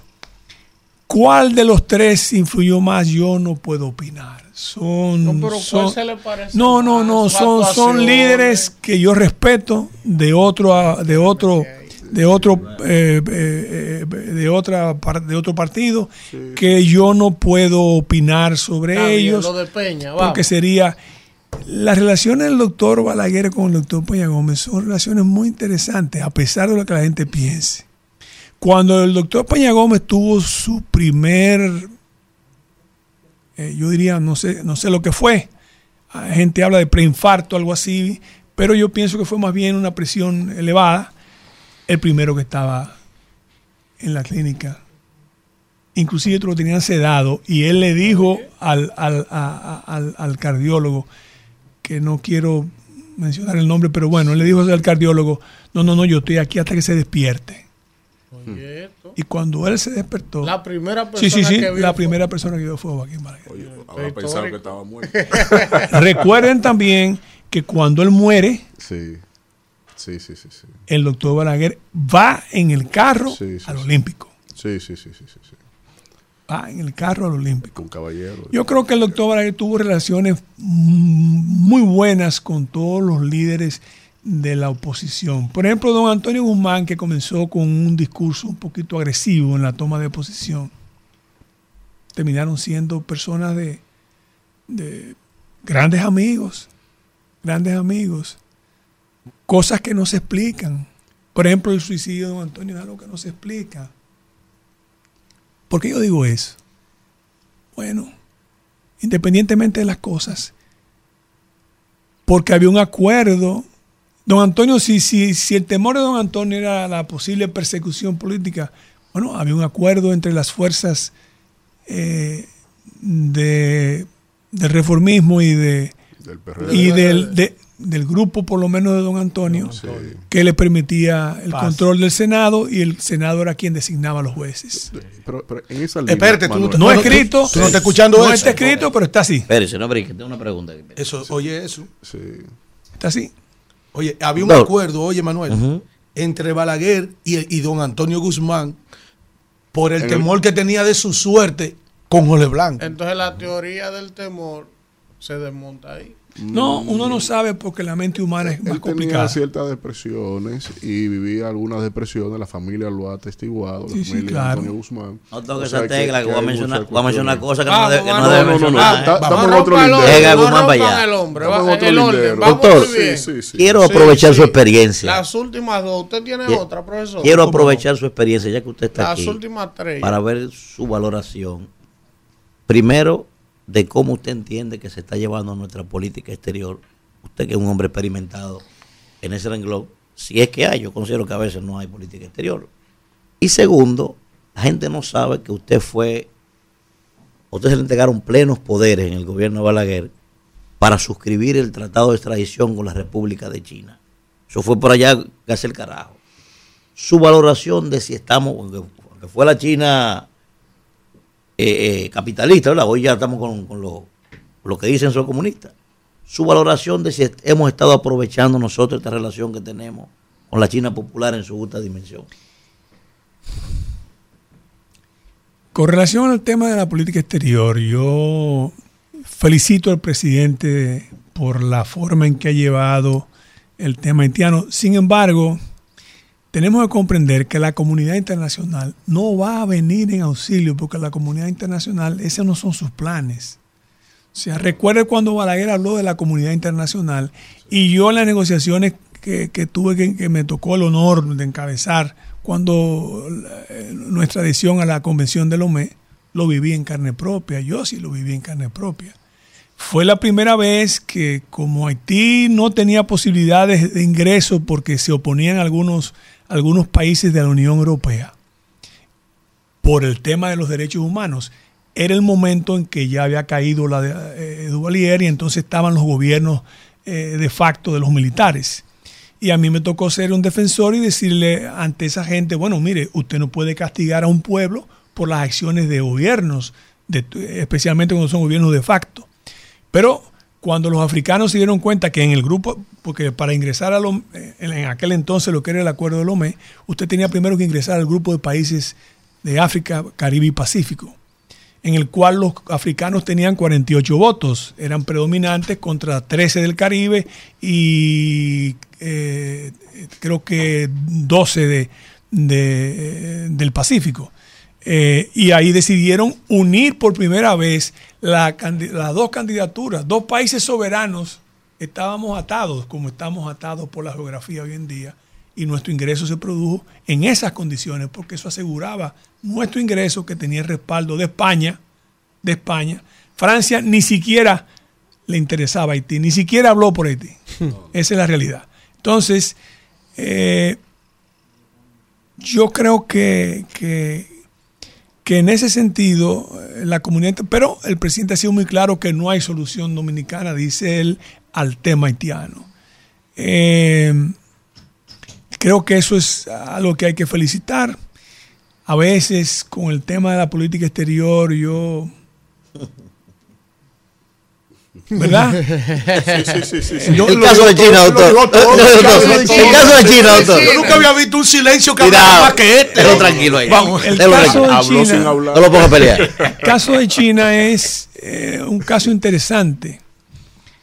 Eh, nosotros hablamos mucho del imperialismo norteamericano. El imperialismo chino es complicado, complicado. Entonces yo creo que el gobierno ha hecho los esfuerzos. Se pudiese hacer más, se pudiese hacer más. El problema es que para lograr más hay que conceder más. Y en esa área también- el gobierno es cuidadoso. también porque distanciarse más de no, no, norte. pero conceder más con esta concesión yo- Claro, que yo le voy a explicar, yo le voy a explicar la concesión. Eh, Están muy interesados en puertos, en áreas estratégicas, Manzanillo, áreas estratégicas que implicaría eh, un- una situación complicada. Entonces, progresar significa conceder y, y eso es en áreas de, ¿verdad? Que, que eso hay que comprender y respaldar. Por ejemplo, yo soy de los que creo, porque lo que creía Balaguer, las áreas estratégicas jamás deberían estar en manos privadas. si no es mano del Estado. Pero mucho menos en manos extranjeras. De ninguno, ¿eh? Dice extranjero, de ninguno. De ninguno, de ninguno, de ninguno. Víctor, doctor, vamos cerrando ya. Histórica esta entrevista. En ese paralelismo, mucha gente, en las escuelas y las universidades. el- casi nadie reconoce el factor de amistad entre Balaguer y Juan Bosch. De Joaquín y Juan. Sí, los dos JB. Así era que se, no se trataban, Los Juan y Joaquín. Los dos JB de la, peli- de la política dominicana dominante, como dijo Leonel Fernández, pero la, había una amistad entre ellos, había un intercambio intelectual constante, había un apoyo del uno hacia el otro en las distintas coyunturas que atravesaron ambos en lo político y en lo geopolítico. ¿Algún dato o datos relevantes que las nuevas generaciones puedan eh, entender un poco eso? Porque se entiende mucho el antagonismo por el tema partidario, pero eran amigos. Y por otro lado, el factor geopolítico, la propia política exterior que usted enunciaba en algo, pero vámonos hacia atrás, que ya es más fácil hablarlo. ¿Por qué nunca reconoció a, eh, a- a Cuba como un país independiente? ¿Por qué hubo algunos puntos de inflexión y supeditación a los Estados Unidos? Yo no creo que fuera a los Estados Unidos. Si hay algo que, que es increíble, pero eh, aquí la gente habla de que Balaguer era una persona sumisa a los norteamericanos. No es así. Es una acepción colectivizada. No es así. Sí. No creo que fuera así. Por eso lo planteo. Eh, no creo que fuera así. Pero vamos primero a la parte. Yo creo que lo que hay que ver en la amistad que tenía el presidente Balaguer y el presidente Bosch es la madurez del liderazgo político. Porque ambos estaban conscientes de que el interés de ambos desde diferentes puntos de vista, ideológicos, lo que usted quiera, era el país. Entonces eso es importante que había una clase política madura, interesada en el país. Incluyo también al propio doctor Peña Gómez. Eh, hay gente más, más indicada que yo, porque había gente que tenían sus contactos y llevaban sus mensajes entre ellos. Eh, Pero sí me consta, me consta, eh, uno de mis primeros yo no había entrado ni siquiera a la política todavía cuando el profesor Bosch cumple los 70 años que lo celebraron en La Vega, en Santiago y en Jarabacoa. Y el presidente Balaguer me da una carta personal y me dice, mira, llévale eso al, profesor Bosch. Digo, pero usted sabe lo complicado que es a veces el acceso. llévaselo, llévaselo. Una carta de felicitación.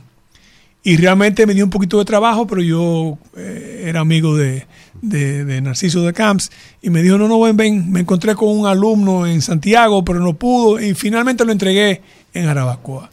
Y ahí me di cuenta, porque el, el presidente Bosch me recibe, como él se paraba, que tenía siempre su hombre imponente en su visión. Digo, presidente, yo lo que tengo es una carta del doctor Balaguer y quiero asociarme y darle mis más cálidas felicitaciones por su cumpleaños. Eh, él lee la carta. Ah, muchas gracias, muchas gracias. Cambió el semblante y se vio como algo como como no como como agra- como agradecido la palabra sino Agradado. como, como agradable una persona agradada. cosa de la vida. A mí me tocó después imponerle la condecoración cuando los 80 años. Su condecoración que se le dio la orden eh, de Duarte Sánchez Jiménez, el grado de Gran Cruz Placa de Oro, porque es el que le, le correspondía como expresidente. Y a mí fue que me tocó eh, ese momento, el discurso placentero para mí, eh, no tengo forma de decirlo, son, este, privilegios de la vida, privilegios de la vida. Privilegios de la vida. Entonces creo que esa, esa, esa amistad era importante resaltar la madurez del liderazgo para eso. Cuba. Eh, aquí lo que no había, el presidente Balaguer era un hombre, recuerden que fue formado en una etapa en que, en que las relaciones eh, exteriores no estaban en manos de los presidentes, las cumbres comenzaron a finales del siglo pasado. ¿Quiénes los 90. eran los, los, los, los que representaban al país? Los cancilleres. Y los embajadores tenían otra forma. Entonces Balaguer fue fue formado en ese ámbito. Bueno, cuando a Cuba los, la sacan de la Organización de Estados Americanos, Balaguer lo que decía era que mientras él no reingresara, él no podía tener relaciones diplomáticas. Pero, pero, busque el resto de Latinoamérica en los años 70, que estaban dominados por regímenes de fuerza, y ya Balaguer tenía relaciones educativas, deportivas, culturales con Cuba. Aquí están viniendo delegaciones cubanas de los años 70. Y después en el 86, aquí vino una delegación y un alto oficial, un alto oficial eh, Fidel Castro lo validó. para ver, Fidel vino aquí. para ver los avances del turismo que ellos de alguna manera querían implementar un poco allá. O sea que tenían una, una no, no, no, no era cuestión de, de- de- de nada, de, de- de- de- de por su misión, sino era su forma de entender, su forma de entender. La última pregunta. Son tres en una. Pero yo sé. ¿Tres? que- sí, Como tres, En maestro. una, en una. Señores, si, me- se va de aquí este hombre. Lo que me da pena por ustedes, el tiempo. No, no, No, no. que vino, que, que él vino, que él va, él vino, y él lo va a decir al final, él vino a anunciar la actividad que tienen en el día de hoy la Fundación Joaquín Balaguer en la conmemoración del 117 aniversario del natalicio de Joaquín Balaguer. Él lo va a decir al final. Pero creo que estas tres preguntas son fundamentales. Mire, eh, yo quiero que usted le cuente a este país, primero, la visión suya sobre el caso del acontecimiento de los palmeros. ¿Eh? Es Es clave. Amaury Germán Aristi, Virgilio Perdomo, Ulises Cerón Polanco. Bienvenido Leal Prandi La Chuta. ¿En qué contexto se da? Porque mucha gente llama al asesino. El asesino, eso lo considera Alfredo de la Cruz, de unos jóvenes que se fueron a, a formar en Cuba, me parece que fue por los años, el año 67. Para venir para acá, yo considero eso. eh, a tumbar un gobierno establecido. Lo que sucedió con el embajador en el 94 que lo dejó esperando, Joaquín Balaguer, se dice que la marquesina de la casa, usted no pudo- 78. en, el se- en 78, perdón, en 78. Y el brujo Balaguer, que tenía mucho brujo alrededor Sí, de sí, él. tenía Eh, eh, bruja, es- bruja. Esa técnica que, que dicen que fue una técnica de marketing de boca a boca especial inaugurada en el país. Vamos, por parte. Eh, los palmeros, vamos. Comencemos al revés. Sí. Eh, Ah, ok. El tema de, de la... En el país siempre ha existido desde hace muchos años, desde los curanderos. eh, había uno muy famoso, padre de una distinguida señora, que era esposa de un senador reformista, por cierto, en La Vega. No voy a decir el nombre. Era un hombre muy inteligente, que tú ibas donde él para, para ver que tú ibas embarazada. Entonces te decían el día de hoy, doña Josefina, hoy estamos a primero de septiembre de 2023, varón, pero no estaba hembra en la, En, la- en el papel. Si usted iba a reclamar, porque era hembra, si uno no, momentito señora, yo, es varón, no, no, yo le dije a usted que era varón. Pero no, me salió, no, déjeme ver. No, mire, yo le puse hembra. Ya nunca ahí. Entonces, siempre, ha, siempre ha existido gente con mucha Habilidosa. habilidad. ¿Entiendes? Entonces, Oye, esto. eh, esas personas que le llaman así son gente que manejaban un poco la- la- el manejo de las hierbas medicinales.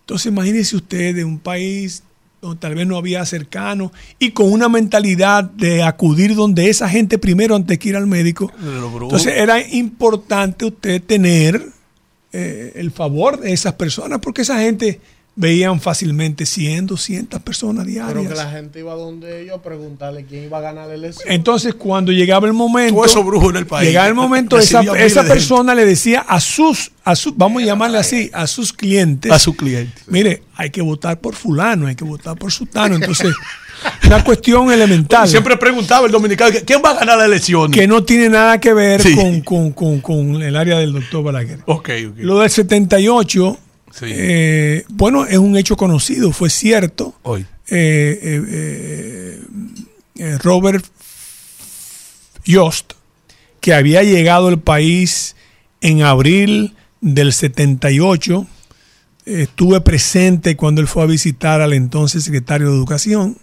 el doctor Leonardo Mato Berrido, yo era subsecretario de Educación, eh, y él recibió sus instrucciones. Eh, recibió sus instrucciones y fue pero fue a la, a la residencia del doctor Balaguer. Y lo que pasó fue lo que dijo el doctor Balaguer, si usted quiere verme, agote por Cancillería el trámite necesario y lo recibimos en Palacio en el momento que usted quiera. Posteriormente, tuve, yo he tenido muchos privilegios con la vida, ha sido muy privilegiada conmigo. Tuve el privilegio de ser el ente para que él regresara a ver al doctor Balaguer, porque él, Por los canales correspondientes. él tenía seis meses. Miren también, importante, él tenía seis meses pidiendo cita a través de ex militares retirados. Entonces, a mí me convocó el entonces agregado político de la embajada, que comía con, con- conmigo en, mi condición de secretario general y con todos los secretarios generales en público, no era nada, nada escondido. Lo único que día me dijo, nos vamos a almorzar en un restaurante sino en mi casa. Cuando voy a la casa me topo con el embajador, el embajador me dice, ¿qué he hecho yo para no ser recibido? Digo, bueno, si usted quiere mi opinión personal, además de usted estar en el lugar equivocado, en el momento equivocado, usted no ha hecho nada. Pero usted está pidiendo una cita. Formalmente. Usted me la está pidiendo formalmente. Sí, sí. Yo fui donde el presidente, me dijo, te pidió la cita. Digo, me dijo que tiene varios meses. Y el doctor me dijo, para través de militar, los militares son políticos. Entonces le digo, bueno, sí, me pidió la cita formal y se recibió. Yo, eh, tengo hasta por ahí una, una foto de, esa, de, esa, de, esa, eh, de ese reencuentro, ¿verdad? Porque además duramos, duraron casi tres años. Sin, las relaciones no estaban tan buenas. Durante 79, por lo menos 81, 82. eh, 81 por ahí, más o menos. Eh, El caso de los jóvenes, mire, yo soy muy cuidadoso porque no me interesa herir ni molestar ni, ni, ni herir. Tienen descendientes, tienen hijos que no son culpables de lo que puedan haber, de- de- del error que uno pueda cometer. Los hijos míos no pueden ser culpables, bueno, una máxima eh, de- de- de- del derecho, ¿verdad? Nadie penalmente responsable, pero eso no, no debe ser. Yo lo que a veces veo, a mí lo que me, me- realmente me duele es tanto talento perdido, eh, tanto talento dedicado a una causa perdida. Eh, todo el mundo sabe que los palmeros eran eh, la avanzada de la, de, la, de la insurrección del coronel de Abril y de su posterior desembarco en Playa Caracoles. Todo el mundo sabe que esa gente tenía problemas eh, a raíz de la muerte de sus muchachos. Se publicó inclusive por la prensa parte de, de una carta donde narran las dificultades de comunicación que existían, lo desesperados que estaban por no tener esa comunicación.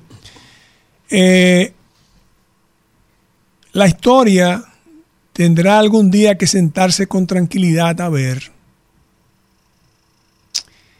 si hay culpabilidad, ¿dónde radica?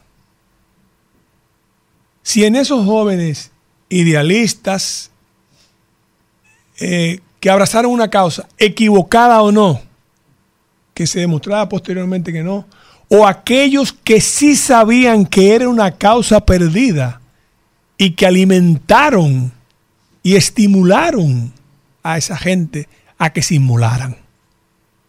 Eso sí hay que verlo con detenimiento. Señores. Eso eh, es lo que yo creo que hay que verlo Yo creo que esta entrevista se merece un aplauso, ¿eh? una cátedra. La invitación. Claro, adelante. y, y vamos a hacer finalmente la invitación de No, las no, actividades. No, no, es, es un pequeño encuentro, pero eh, más que nada yo, yo, yo lo, lo que quiero es agradecerle a ustedes la oportunidad que nos Bravo. brindan. Eh, humildemente estamos a su orden en lo que podamos ser útil, si es que podemos ser útil. Eh, estamos a su disposición. Muchas gracias por el espacio, muchas gracias por las preguntas, muchas gracias por su... eh, y gracias a la, a la teleaudiencia, a las personas que nos escuchan.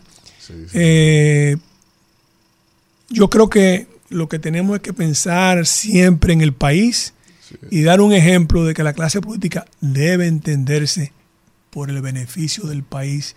No importa donde usted se encuentre ubicado, donde usted se encuentre alojado ideológicamente, momentáneamente, Eso no tiene que ver. El país está primero y en eso fueron ejemplos Bosch, Balaguer y Peña. Gracias a Joaquín Ricardo, señores. ese corte hay que sacarlo, Este- esta último entrevista completa debemos mandársela a la Escuela de Historia, de Comunicación y de Ciencia Política de la Universidad y que se la proyecten a los jóvenes ahí por los siglos de los siglos. Vamos al contacto y regresamos con más de este rumbo de la mañana. Rumbo de la mañana. Bueno, señores, regresamos a este rumbo de la mañana y aunque estamos vamos, en, medio de esa entrevista histórica que es edificante. Pa' gente que tiene beta caroteno y solato. verla ¿Eh? Toda la gente en este país, de todas las edades, esa entrevista. Ya yo le dije a Víctor que se la mande a Leonel Fernández para que la vea. Yo espero que cuando yo venga el ¿Eh? lunes con mi versión del Miren. Calígula, entonces Está ustedes me a mí también, ¿verdad? eh, pero yo le estaba dando seguimiento al juego 84-81, arriba Dominicana, quedando 5 minutos por jugar. En el último cuarto estamos ganando. ¿Cómo fue? ¿Puerto ¿Cómo Rico así? se fue arriba? ¿Pero por qué tú- ¿Por qué tú quitas el gusto? tan- Quita gusto, ¿Cuán- hombre, Claudia. 8-6-8-4 Eso está arriba Puerto Rico, pero estamos peleando y estábamos perdiendo de 15 puntos. Así que ese juego lo ganamos en Sí. el nombre del Señor. Vamos con el comentario de Manuel Cruz para yo irme a ver el juego. Señores, miren. Qué. Gracias a toda la gente que día tras día Dile, pues, Manuel, nos brinda el privilegio de buscar nuestros comentarios. Señores, en el día de hoy yo quisiera presentarles una propuesta, ¿verdad? Al país. Ojalá que alguien, si entiende que esto tiene algún algún nivel de importancia, pudiera, ¿verdad? tomarlo, lo pueden plagiar, si, lo, no, no importa. Este es un proyecto que estoy preparando, dándole forma, que lo voy a presentar a las autoridades. No hay que pagarme, no me interesa. Le pueden cambiar el nombre y poner el nombre que ustedes quieran, como muchas cosas hacen. Lo importante es que el país se beneficie Que de no esto. te hagan como Abraham Pérez, que le quitan la ropa. No importa, no importa. Por mí le El pueden poner, por mí puede decir que lo hizo el loco Chelo, no hay problema Qué con eso. O sea, a mí lo que me interesa es que el país se beneficie de esto y que los jóvenes se beneficien de esto. Y lo, lo quiero hacer público hoy a propósito de que la vicepresidenta de la República está haciendo un llamado a los jóvenes para que emprendan. Lo ha hecho, ¿verdad? En el marco de un proyecto que están desarrollando a través del Instituto Nacional de Formación Técnico Profesional, el Infotet, ayer en Santiago. Dice que es un proyecto que ellos tienen que va a beneficiar a 450 jóvenes en comunidades vulnerables de la provincia de Santiago. ¿En qué consiste esto que yo he diseñado? Miren, República Dominicana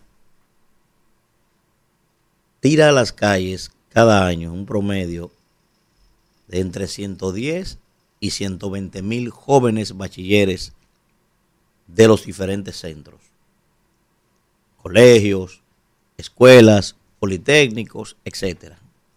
Este es un proyecto amplio que busca, tiene como propósito tres elementos. Primero, convertir a todos los jóvenes bachilleres de la República Dominicana en pequeños empresarios. Ese es el fin último de este proyecto. Evidentemente que eso tendrá que cursar un plan piloto y un largo plazo para que eso se pudiera concebir, pero esa es la idea de este proyecto que yo he diseñado. ¿Cómo se haría eso? Bueno, a largo plazo también convertir a todas nuestras escuelas, todas, en politécnicos, para que ningún joven de este país se haga bachiller sin saber un oficio técnico. Evidentemente va a estar segregado y segmentado conforme a la dinámica económica de cada región. ¿eh? ¿Qué busco con esto también? Contribuir evidentemente a reducir el impacto de la criminalidad, toda vez que 85 o más del 80% de todos los actos ominosos que riñen con la ley están dentro de ellos sus protagonistas jóvenes de entre 15 y 26 años. Al mismo tiempo también contribuir en la reducción de la tasa de desempleo y también contribuir con la tasa, reducir la tasa de deserción universitaria. ¿Qué es lo que estoy planteando en este proyecto? Primero, como ya dije, iniciar con un plan piloto con los politécnicos que ya tenemos para que se pruebe que el modelo, el proyecto funciona y a partir de ahí e ir haciendo la conversión en los centros educativos. ¿Qué es lo que planteamos? Bueno, que en el tercero de bachiller, que ahora se llama quinto, ¿verdad? Creo que es, los jóvenes puedan aprender un oficio técnico. Y en el cuarto de bachiller, que ahora le llaman sexto, ¿verdad? A eso. Ahí entonces apliquemos dos cosas. Primero, una alianza público-privada con las grandes empresas para que lo que el joven aprendió en el tercero de bachiller, quizás en un cuartico a nivel técnico, ahora pueda ir a hacer una pasantía en su hora libre a una estructura macro para que desde allí pueda poner estos conocimientos en práctica. Y al mismo tiempo, en ese año entonces, cambiar las pruebas nacionales, que eso no le sirve para nada a ningún joven, ¿con qué? Bueno, con, un, con una preparación en emprendurismo. Ahí a ese joven se le va a enseñar a manejar personal, temas de liderazgo, a reportar impuestos, a trabajar la planilla laboral, a, a pagar su TCS, o sea, y que su proyecto de graduación, en vez de pasar unas pruebas nacionales, sea desde allí que él pueda entregar totalmente estructurada una pequeña pyme. Que él lleve esa carpeta, ¿eh? con lo que ya él aprendió, él pueda salir de allí convertido en un pequeño empresario desde el propio colegio. ¿Qué va a significar esto? Bueno, esto va a significar que si tenemos 120 mil jóvenes aproximadamente graduándose cada año, bueno, en principio para ser conservadores, digamos que un 20% solamente se va a motivar a convertirse en empresario finalmente. Los demás van a ir a ser empleados, digamos, se van a quedar en las mismas empresas donde ellos van a hacer su pasantía. Eso puede pasar. Ahora, lo primero que vamos a tener es, de entrada, que un joven de eso que se le convierta en empresario, en pequeño empresario, automáticamente, ¿qué va a hacer el Estado? ¿Qué proponemos? Bueno, que él salga con su certificado, ya siendo técnico, con una pasantía que él ha cursado, que la empresa le ha certificado que la cursó, y que entonces él se apersone a banca solidaria con esto. Y mira, yo soy un técnico, hice mi pasantía, tengo la experiencia ya en esto, lo que necesito ahora es auxilio del Estado Dominicano pues vamos a prestarle a ese joven desde Banca Solidaria 500 mil pesos para que él busque un pequeño local con un año de gracia. Y a partir de ese año, posteriormente, ya no empezar a pagar impuestos y eso va a generar beneficio para el Estado. Pero ¿qué va a necesitar ese joven de entrada si es un, tiene una MIPYME? Bueno, lo primero que va a necesitar es una secretaria. Vamos a buscar entonces a secretaria de los liceos donde están todavía el, el sistema ordinario. ¿Para qué? Para que ella tenga entonces los recursos de pagar su universidad y no vaya a pasar trabajo. Y probablemente él va a necesitar también a un mensajero.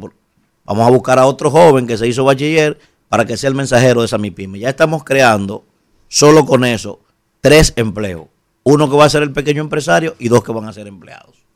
Entonces, estamos generando oportunidad para los jóvenes, sobre todo fundamentalmente para jóvenes de escasos recursos que vienen de los barrios y al mismo tiempo, y al mismo tiempo estamos contribuyendo con la economía del país. ¿Qué queremos con esto? Para que la gente tenga una idea de lo que estamos explicando. Salen aproximadamente 120 mil bachilleres cada año en capacidad productiva. Pero el Estado Dominicano, con toda la parafernalia que venden, en esencia real y efectivamente, cada año aquí hay empleos directos de entre 90 mil y 95 mil empleos. Ese es el promedio.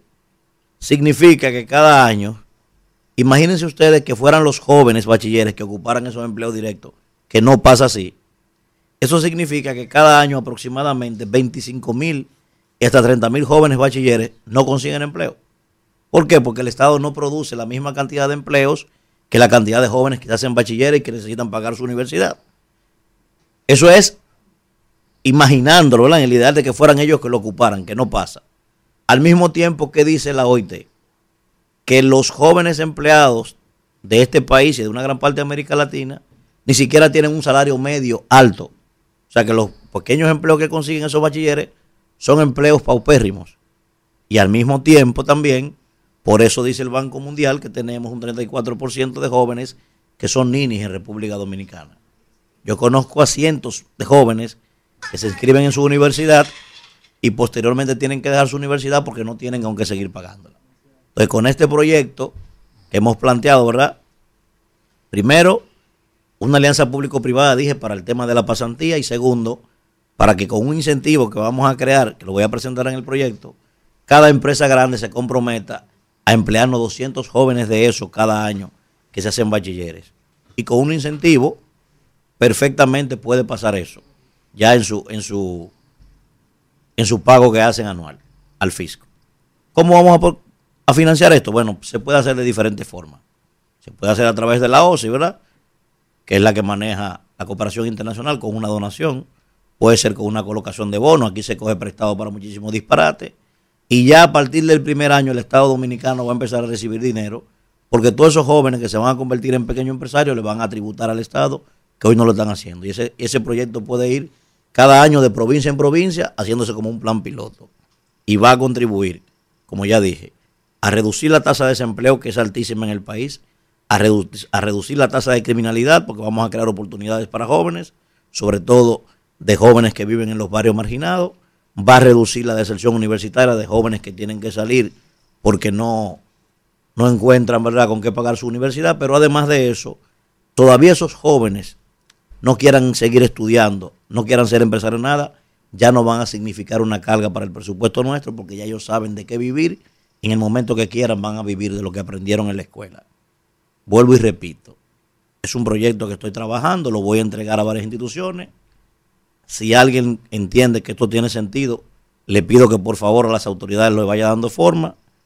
No tienen que pagarme, no tienen ni siquiera que ponerle mi nombre, no me importa eso, no ando buscando cámara con eso, simplemente creo que es un proyecto que puede aportar, que lo he diseñado, que tengo tiempo trabajándolo y creo que es viable. Así que lo dejo hasta ahí para que las autoridades ¿verdad? le pongan asunto a esto, porque yo pienso que llegó el momento ya de acabar con los ninis en este país, sobre todo. Los jóvenes son el futuro y el futuro tiene que ser ahora y tienen que ver oportunidades para que dejen de estar cogiendo su vuelta por México, porque entiendan que no tienen oportunidad en el país que lo vio nacer y en el que ellos quieren vivir. Adelante, Isidro. Rumbo de la mañana. Regresamos en este rumbo de la mañana cuando son las 10 y 2, 100 por 97 está el juego entre Puerto Rico y Dominicana, quedando 15 segundos, gana Puerto Rico, pero eso ha sido un juego no apto para cardíaco, el juego no se ha acabado, eh, pero no importa lo que pase, ganemos o perdamos, ha sido un juego histórico Usted en un, pago, mundial, en un mundial, no importa, un juegazo ha sido. 100 por 97, 101 a 97, quedando 13 segundos. Los boricuas casi no ganan, no están ganando ya. Estamos ganando los Pero, pero como quiera, ha sido un juego histórico para hacer en un mundial, como siempre son los juegos entre Dominicana y Puerto Rico. Así Vamos con el comentario de Víctor Villanueva. Bueno, eh, tenemos, tengo poco tiempo hoy, pero ya por la dinámica del día del programa que ha sido extraordinaria. Los viernes yo siempre tomo el día como para tratar algún tema que se haya dominado o que o haya quedado un tanto solapado a lo largo de la semana. Y uno de esos temas es precisamente el tema relacionado a la operación en Bolsa de Valores, en el lanzamiento de la Bolsa de Valores en la República Dominicana con la compra de acciones por parte de César Iglesias, en donde eh, se destaca el, el dato de que las AFP de un momento a otro eh, en términos de la colocación y del anuncio que se hizo, salieron comprando entre varias AFP eh, el 70%, prácticamente el 70% de las acciones colocadas en Bolsa de Valores por parte de esta empresa.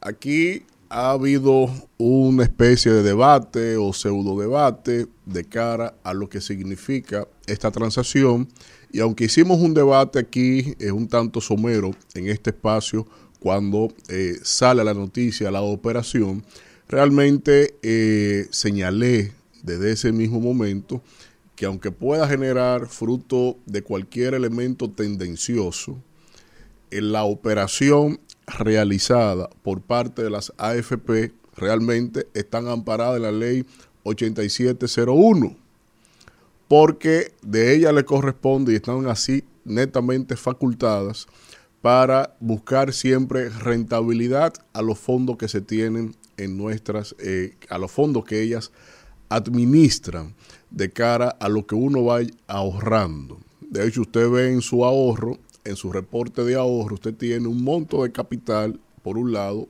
y por el otro lado usted tiene un monto de dividendos que son las resultantes precisamente de esas operaciones financieras que eh, están obligadas las AFP, porque no es que lo hacen de manera medalaganaria, no. Un mandato expreso de la ley es que tienen que buscarle rentabilidad al fondo. Y las rentabilidades se hacen, se consiguen haciendo inversiones que el 95% de las acciones, de las inversiones de, los fondos de pensiones están mediante mecanismos eh, fijos de ingresos, de inversiones.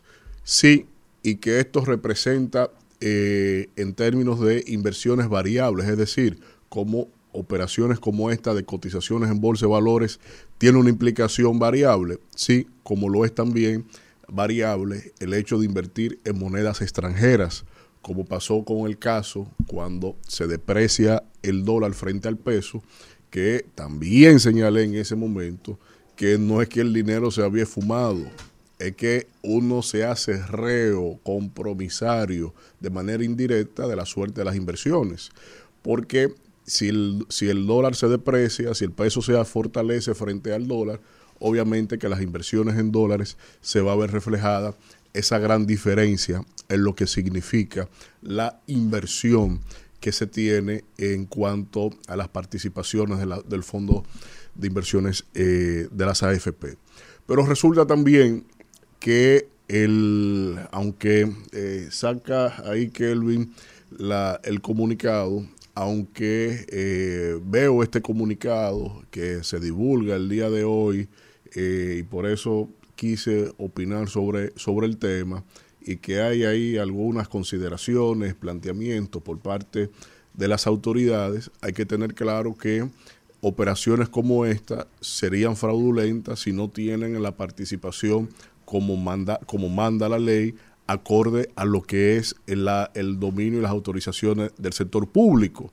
Y solo con esa, con esa, con ese rol del control del sector público por parte de la superintendencia, por parte del Banco Central y las autoridades competentes de cara a lo que es el, sistema de inversiones, obviamente que eh, el, alegato de lo ilegal no encaja, porque tú tienes claramente que la, el fondo de inversión actúa con la ley 8701 y esa regulación de la ley de seguridad social también entonces está amparada y está regulada en la operación misma que se pretende por las autoridades públicas. Entonces, ilegal, yo no entiendo por qué eso genera un debate de ilegalidad. Ahora, vamos a la empresa. La empresa se señala hay un, argot de todo tipo, hay eh, tendencias, eh, argumentos tendenciados en función a la empresa, de que la empresa está en quiebra, que la empresa eh, no tenía la capacidad, de que la empresa, en fin, argumentos diversos con relación a eso.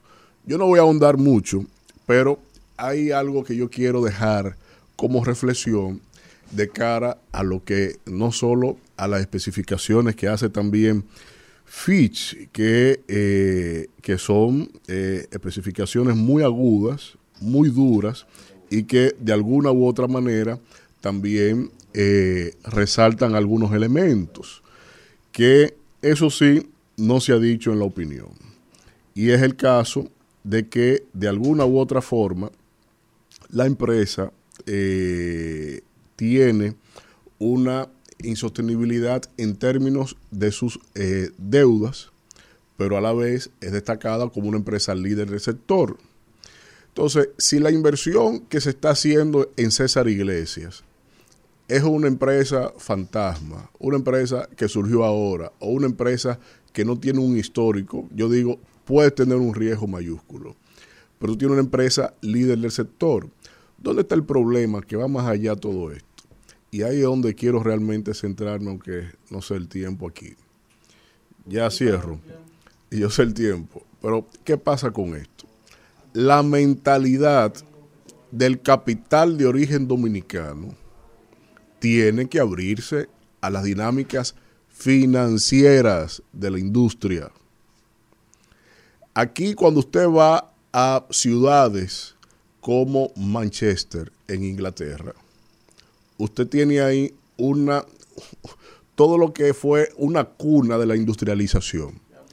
Y esa industrialización migró hacia el sistema financiero porque desde esa naturaleza se generan los capitales, que es lo que te dan la robustez competitiva de la economía. Ahora, la mentalidad del capital de origen dominicano tiene que migrar hacia esas dinámicas y yo soporto y apoyo eso, porque si no va a pasar como lo que pasó con industria como helados Bomb, que vienen por los tratados de libre comercio, capitales extranjeros, y te comen el capital de origen dominicano y te desaparecen la identidad societaria dominicana de la empresa. Entonces, si vamos entonces a entrarnos al libre comercio, pues entonces vamos a hacerlo por la vía financiera y hay que migrar ya en la mentalidad desde lo que es tener un capital de origen eh, patriarcal dominicano hacia la dimensión financiera de la actividad industrial de nuestro país. Y eso yo creo que es el hito que hay que destacar en función a esto. Y eso no se ha planteado en este debate que se ha suscitado con eso. Y por eso lo aporto como una reflexión de la semana. Regresamos en este rumbo de la mañana y vamos con el closer. El Mariano Rivera del rumbo de la mañana. ¿Eh? Alfredo de la Cruz. Sí. Adelante, profesor. Sí, miren, señores, eh, nada, buen día. Ha sido un programa muy interesante. Quizá la rábula, la gurrupela y la yibuyinga no pudiera comprender eh, la dimensión del hombre que nos acompañó en el día de hoy, que nosotros que somos académicos hemos quedado aquí, mira, maravillados. Porque aparte de celebrarse hoy o conmemorarse el 117 aniversario del natalicio de uno de los grandes hombres dominicanos, amado por muchos y odiado por unos pocos, ido a destiempo, con noventa y tantos años, con, 90 con casi 100 años, eh, eh, eh, el doctor Joaquín Balaguer. Señores, miren, tener aquí la categoría de un canciller, un ex canciller, que es de nuestros cancilleres que quedan vivos, que, que, que podrían ser elementos de consulta de los gobiernos actu- eh, eh, actual, del gobierno actual y futuro para poder recibir esos consejos de esa experiencia ¿eh? acumulada en la práctica, sobre todo, del tema haitiano, y que quizás ha faltado. Por ejemplo, eh, creo que una vez Andrés Navarro reunió a todos los ex cancilleres y los sentó en una actividad para buscar su impresión sobre unos temas en cuestión que siempre tienen los dominicanos y básicamente con el tema haitiano. Entonces, siempre es bueno esos elementos, esa gente para la consulta y más que lo tenemos vivo. Los cancilleres, pues, tenemos pocos vivos. Ya se fue Hugo Tolentino Díaz. Nos queda Andrés Navarro, nos queda don Joaquín Ricardo, nos queda Miguel Vargas. ¿Entiendes? Entonces, esa gente son elementos de consulta. Eduardo Latorre murió ya. Don Carlos Morales Troncoso murió ya. Yo estoy hablando de los últimos cancilleres. Antonio que- Tavera también, Antonio Tavera Guzmán, eh, exactamente. Entonces, eh, eh, eh, Títole, esa, esa gente, así, esta gente que nos queda, son elementos de consulta, pero a veces la gente entiende que no necesita. El silencio de ese señor cuando se le preguntó su opinión sobre la política exterior de este gobierno, su silencio habló más que cualquier palabra que se pudieran expresar o redactar en, en- en- en página alguna. Entonces, en el día de hoy, allá en el restaurante El Lago, la Fundación Joaquín Balaguer, El Lago, el restaurante que está enclavado en el pulmón eh, ecológico de Santo Domingo, del Distrito Nacional, que conservó, al igual que muchas áreas, ¿eh? Eh, eh, eh, de, de régimen especial, los- estos parques, estos parques, ese pulmón lo conservó Joaquín Balaguer. Eso quería destacar. Mire, en otro orden, eh, eh, yo quiero invitar a los dominicanos a la cuarta, a la cuarta versión del Festival cultural y gastronómico sureño que se celebrará el próximo 21, del 21 al 24 de septiembre del próximo mes, que organiza FUNPRETUR, la, la Fundación para el Desarrollo del Sur. Allá podrán de- degustar de esas, eh, eh, eh, allá en las matas eh, de San Juan de la Maguana, de esas exquisiteces propias del sur, ese desarrollo que hay por ahí, o por lo menos esas riquezas ecoturísticas que tenemos por allá también por el sur, esa cultura tan hermosa también que caracteriza cada región de la República Dominicana y que el sur no está al margen. Eh, decía Benedetti que el sur también existe. Entonces vaya Alexander eh, Valenzuela, quien es junto a nuestra amada hermana eh, Joana Valenzuela, son quienes están promoviendo dos materos auténticos de las matas de Farfán este asunto. Mira, eh, en el día de ayer yo tuve la oportunidad de estar otra vez en Politiqueando con Manolo Zuna y Anabel Alberto.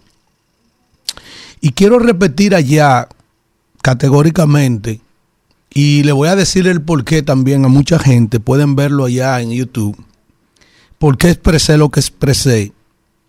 En el día de anoche inicié yo la sesión en mi cuenta de Alfredo de la Cruz TV. Eh, ustedes saben que yo hago muchas publicaciones. Yo tengo la sesión Desnudando a los Farsantes. Eh, tengo la Gurrupela RD. Eh, eh, col- colapsamos, la sesión de colapsamos. Perdimos. La, cola- la, la, la, la, la, la, la, la- la sesión de Perdimos, que son alusivos a acontecimientos que acontecen en la República Dominicana, en el mundo sociológico, y que ya el hombre se rindió. Perdimos, ya, perdimos. Como perdimos en el día de hoy, lamentablemente, frente al equipo de Puerto Rico. El grupo RCC Media, que conforma más de 80 emisoras y que dirige eh, este caballero de la comunicación y del empresariado dominicano, el señor Antonio Espaillat, tiene dos emisoras y dos programas. Mi papá. Tu papá. Tú estás como. como Emisión. Me, no va a- me va a dejar huérfano. La suerte que, la suerte que él lo escuchó. Mire, señores, eh, él tiene dos programas élite en su grupo. Uno es el sol de la mañana y otro es el rumbo de la mañana. Bozo a bozo. Bozo a bozo. Entonces, caiga quien caiga. Uno allá arriba y otro aquí abajo. Pero bozo a bozo en política. Eh, rondándonos que estamos. Y voy detrás de ti. ¿Cómo? Ah, ah, sí, yo, yo no estoy para competir, yo estoy para ganar. Para ganar. A Arrea, que tiene dos palos de luz de Gabela. Mira, dice José La Luz que si la gran alianza nacional rescate RD derrota a Luis Abinader, él se retira de los medios de comunicación. Y yo en defensa del rumbo de la mañana y de los que simpatizan también dentro de RCC Media por el rumbo de la mañana, le dije también ayer y lo repito aquí, no. Si Luis Abinader derrota a la gran alianza Rescate RD que encabeza el PLD, la Fuerza del Pueblo y el Partido Revolucionario Dominicano que encabeza Miguel Vargas, me retiro esos cuatro años de gobierno de Luis Abinader, porque yo no voy a aguantar cuatro años más en esta vaina. Funda y funda, pero funda y funda, ¿por qué? Y de gracia social. De gracia tras de gracia. ¿Pero por qué? Anoche a tiro limpio en la Sursa. A tiro limpio. ¡Pam! ¡Pam! En la Sursa. Ayer a tiro limpio. Una señora que, que- que cre- creo que si fue una mujer, tiene unos ovarios eh, eh, eh, inmensos. Porque en medio de ese tiroteo, lo primero que hace un dominicano es meterse abajo de una mesa o abajo de una cama. Y eso era tiro y tiro en la Sursa. Y la mujer grabando. La mujer valiente. Ah, entonces empezó la serie mía. Cuando yo publiqué anoche, mi serie empezó en, en la cuenta Alfredo de la Cruz TV. Si se reelige, me retiro.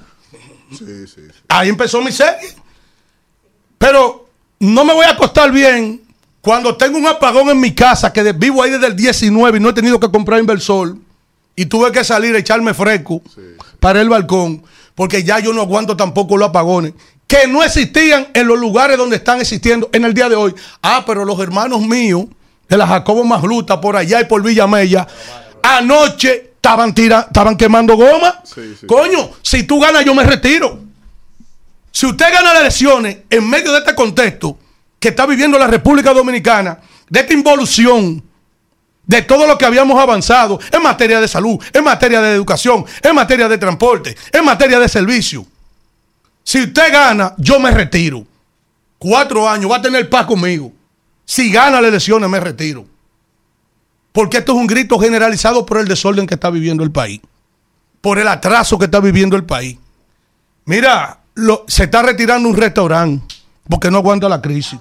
Ahora, eh, el ingeniero Valga en el día de ayer salió con algo increíble.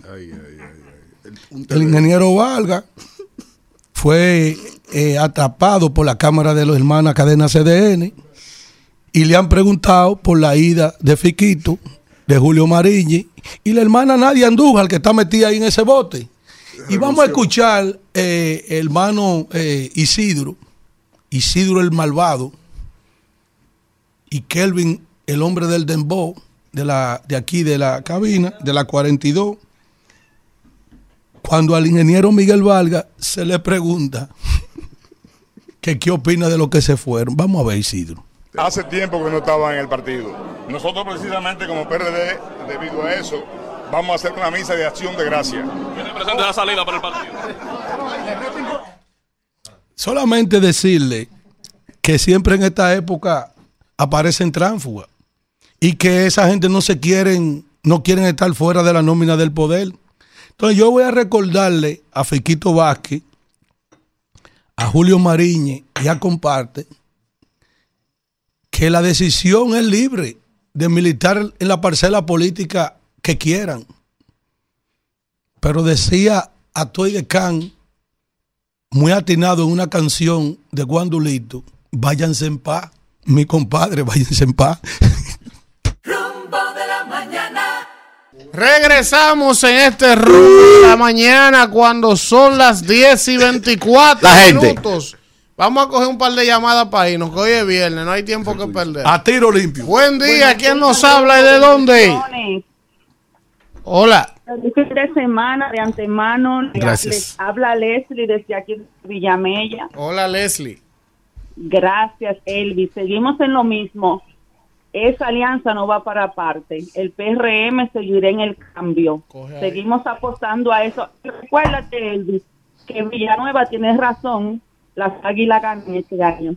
Ah, coincidimos Leslie, las águilas. Leslie, Oye. y lo, Leslie y los dos retrovisores míos son parte del cambio, me imagino también, ¿verdad?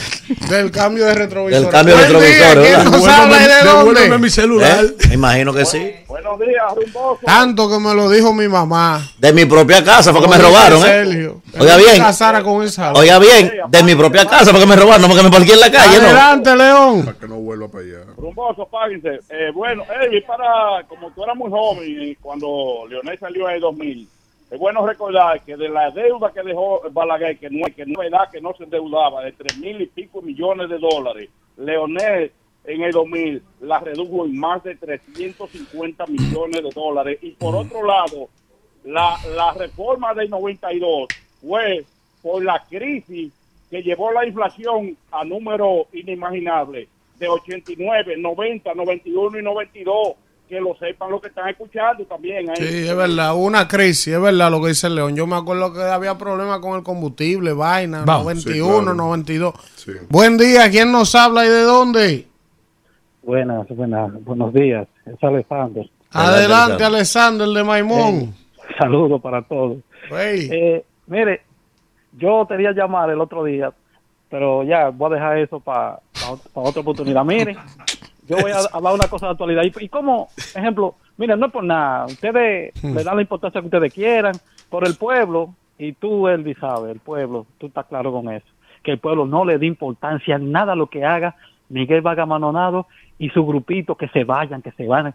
Solamente, ¿cómo le digo? No hay forma que un pueblo esté pendiente a un tipejo como Miguel Vargas, porque dígame usted, dígame, ¿qué sirve Miguel Vargas? ¿Para qué sirve Miguel Vargas?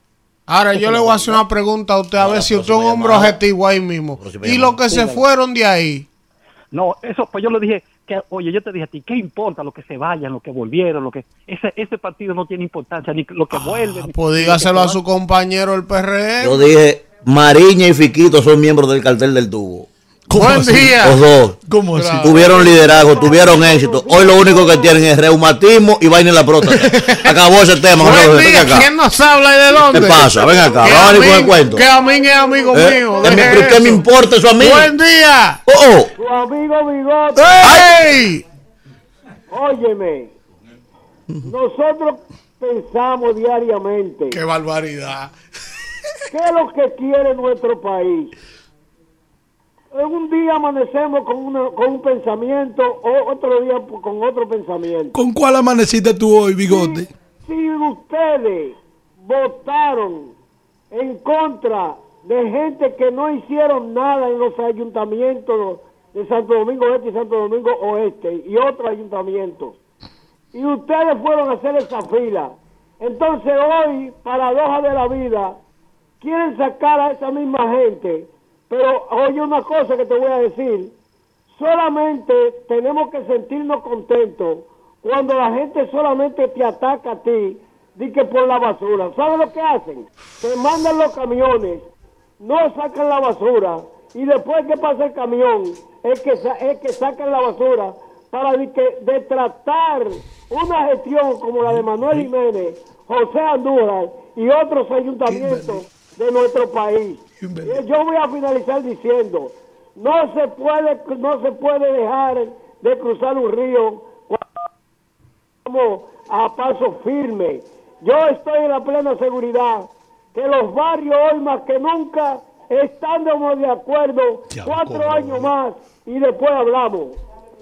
Jason, mándame lo mío eso- también, oíste. este. Vamos, Isidro. Rumbo de la mañana. Rumba 98.5, una emisora RCC Media.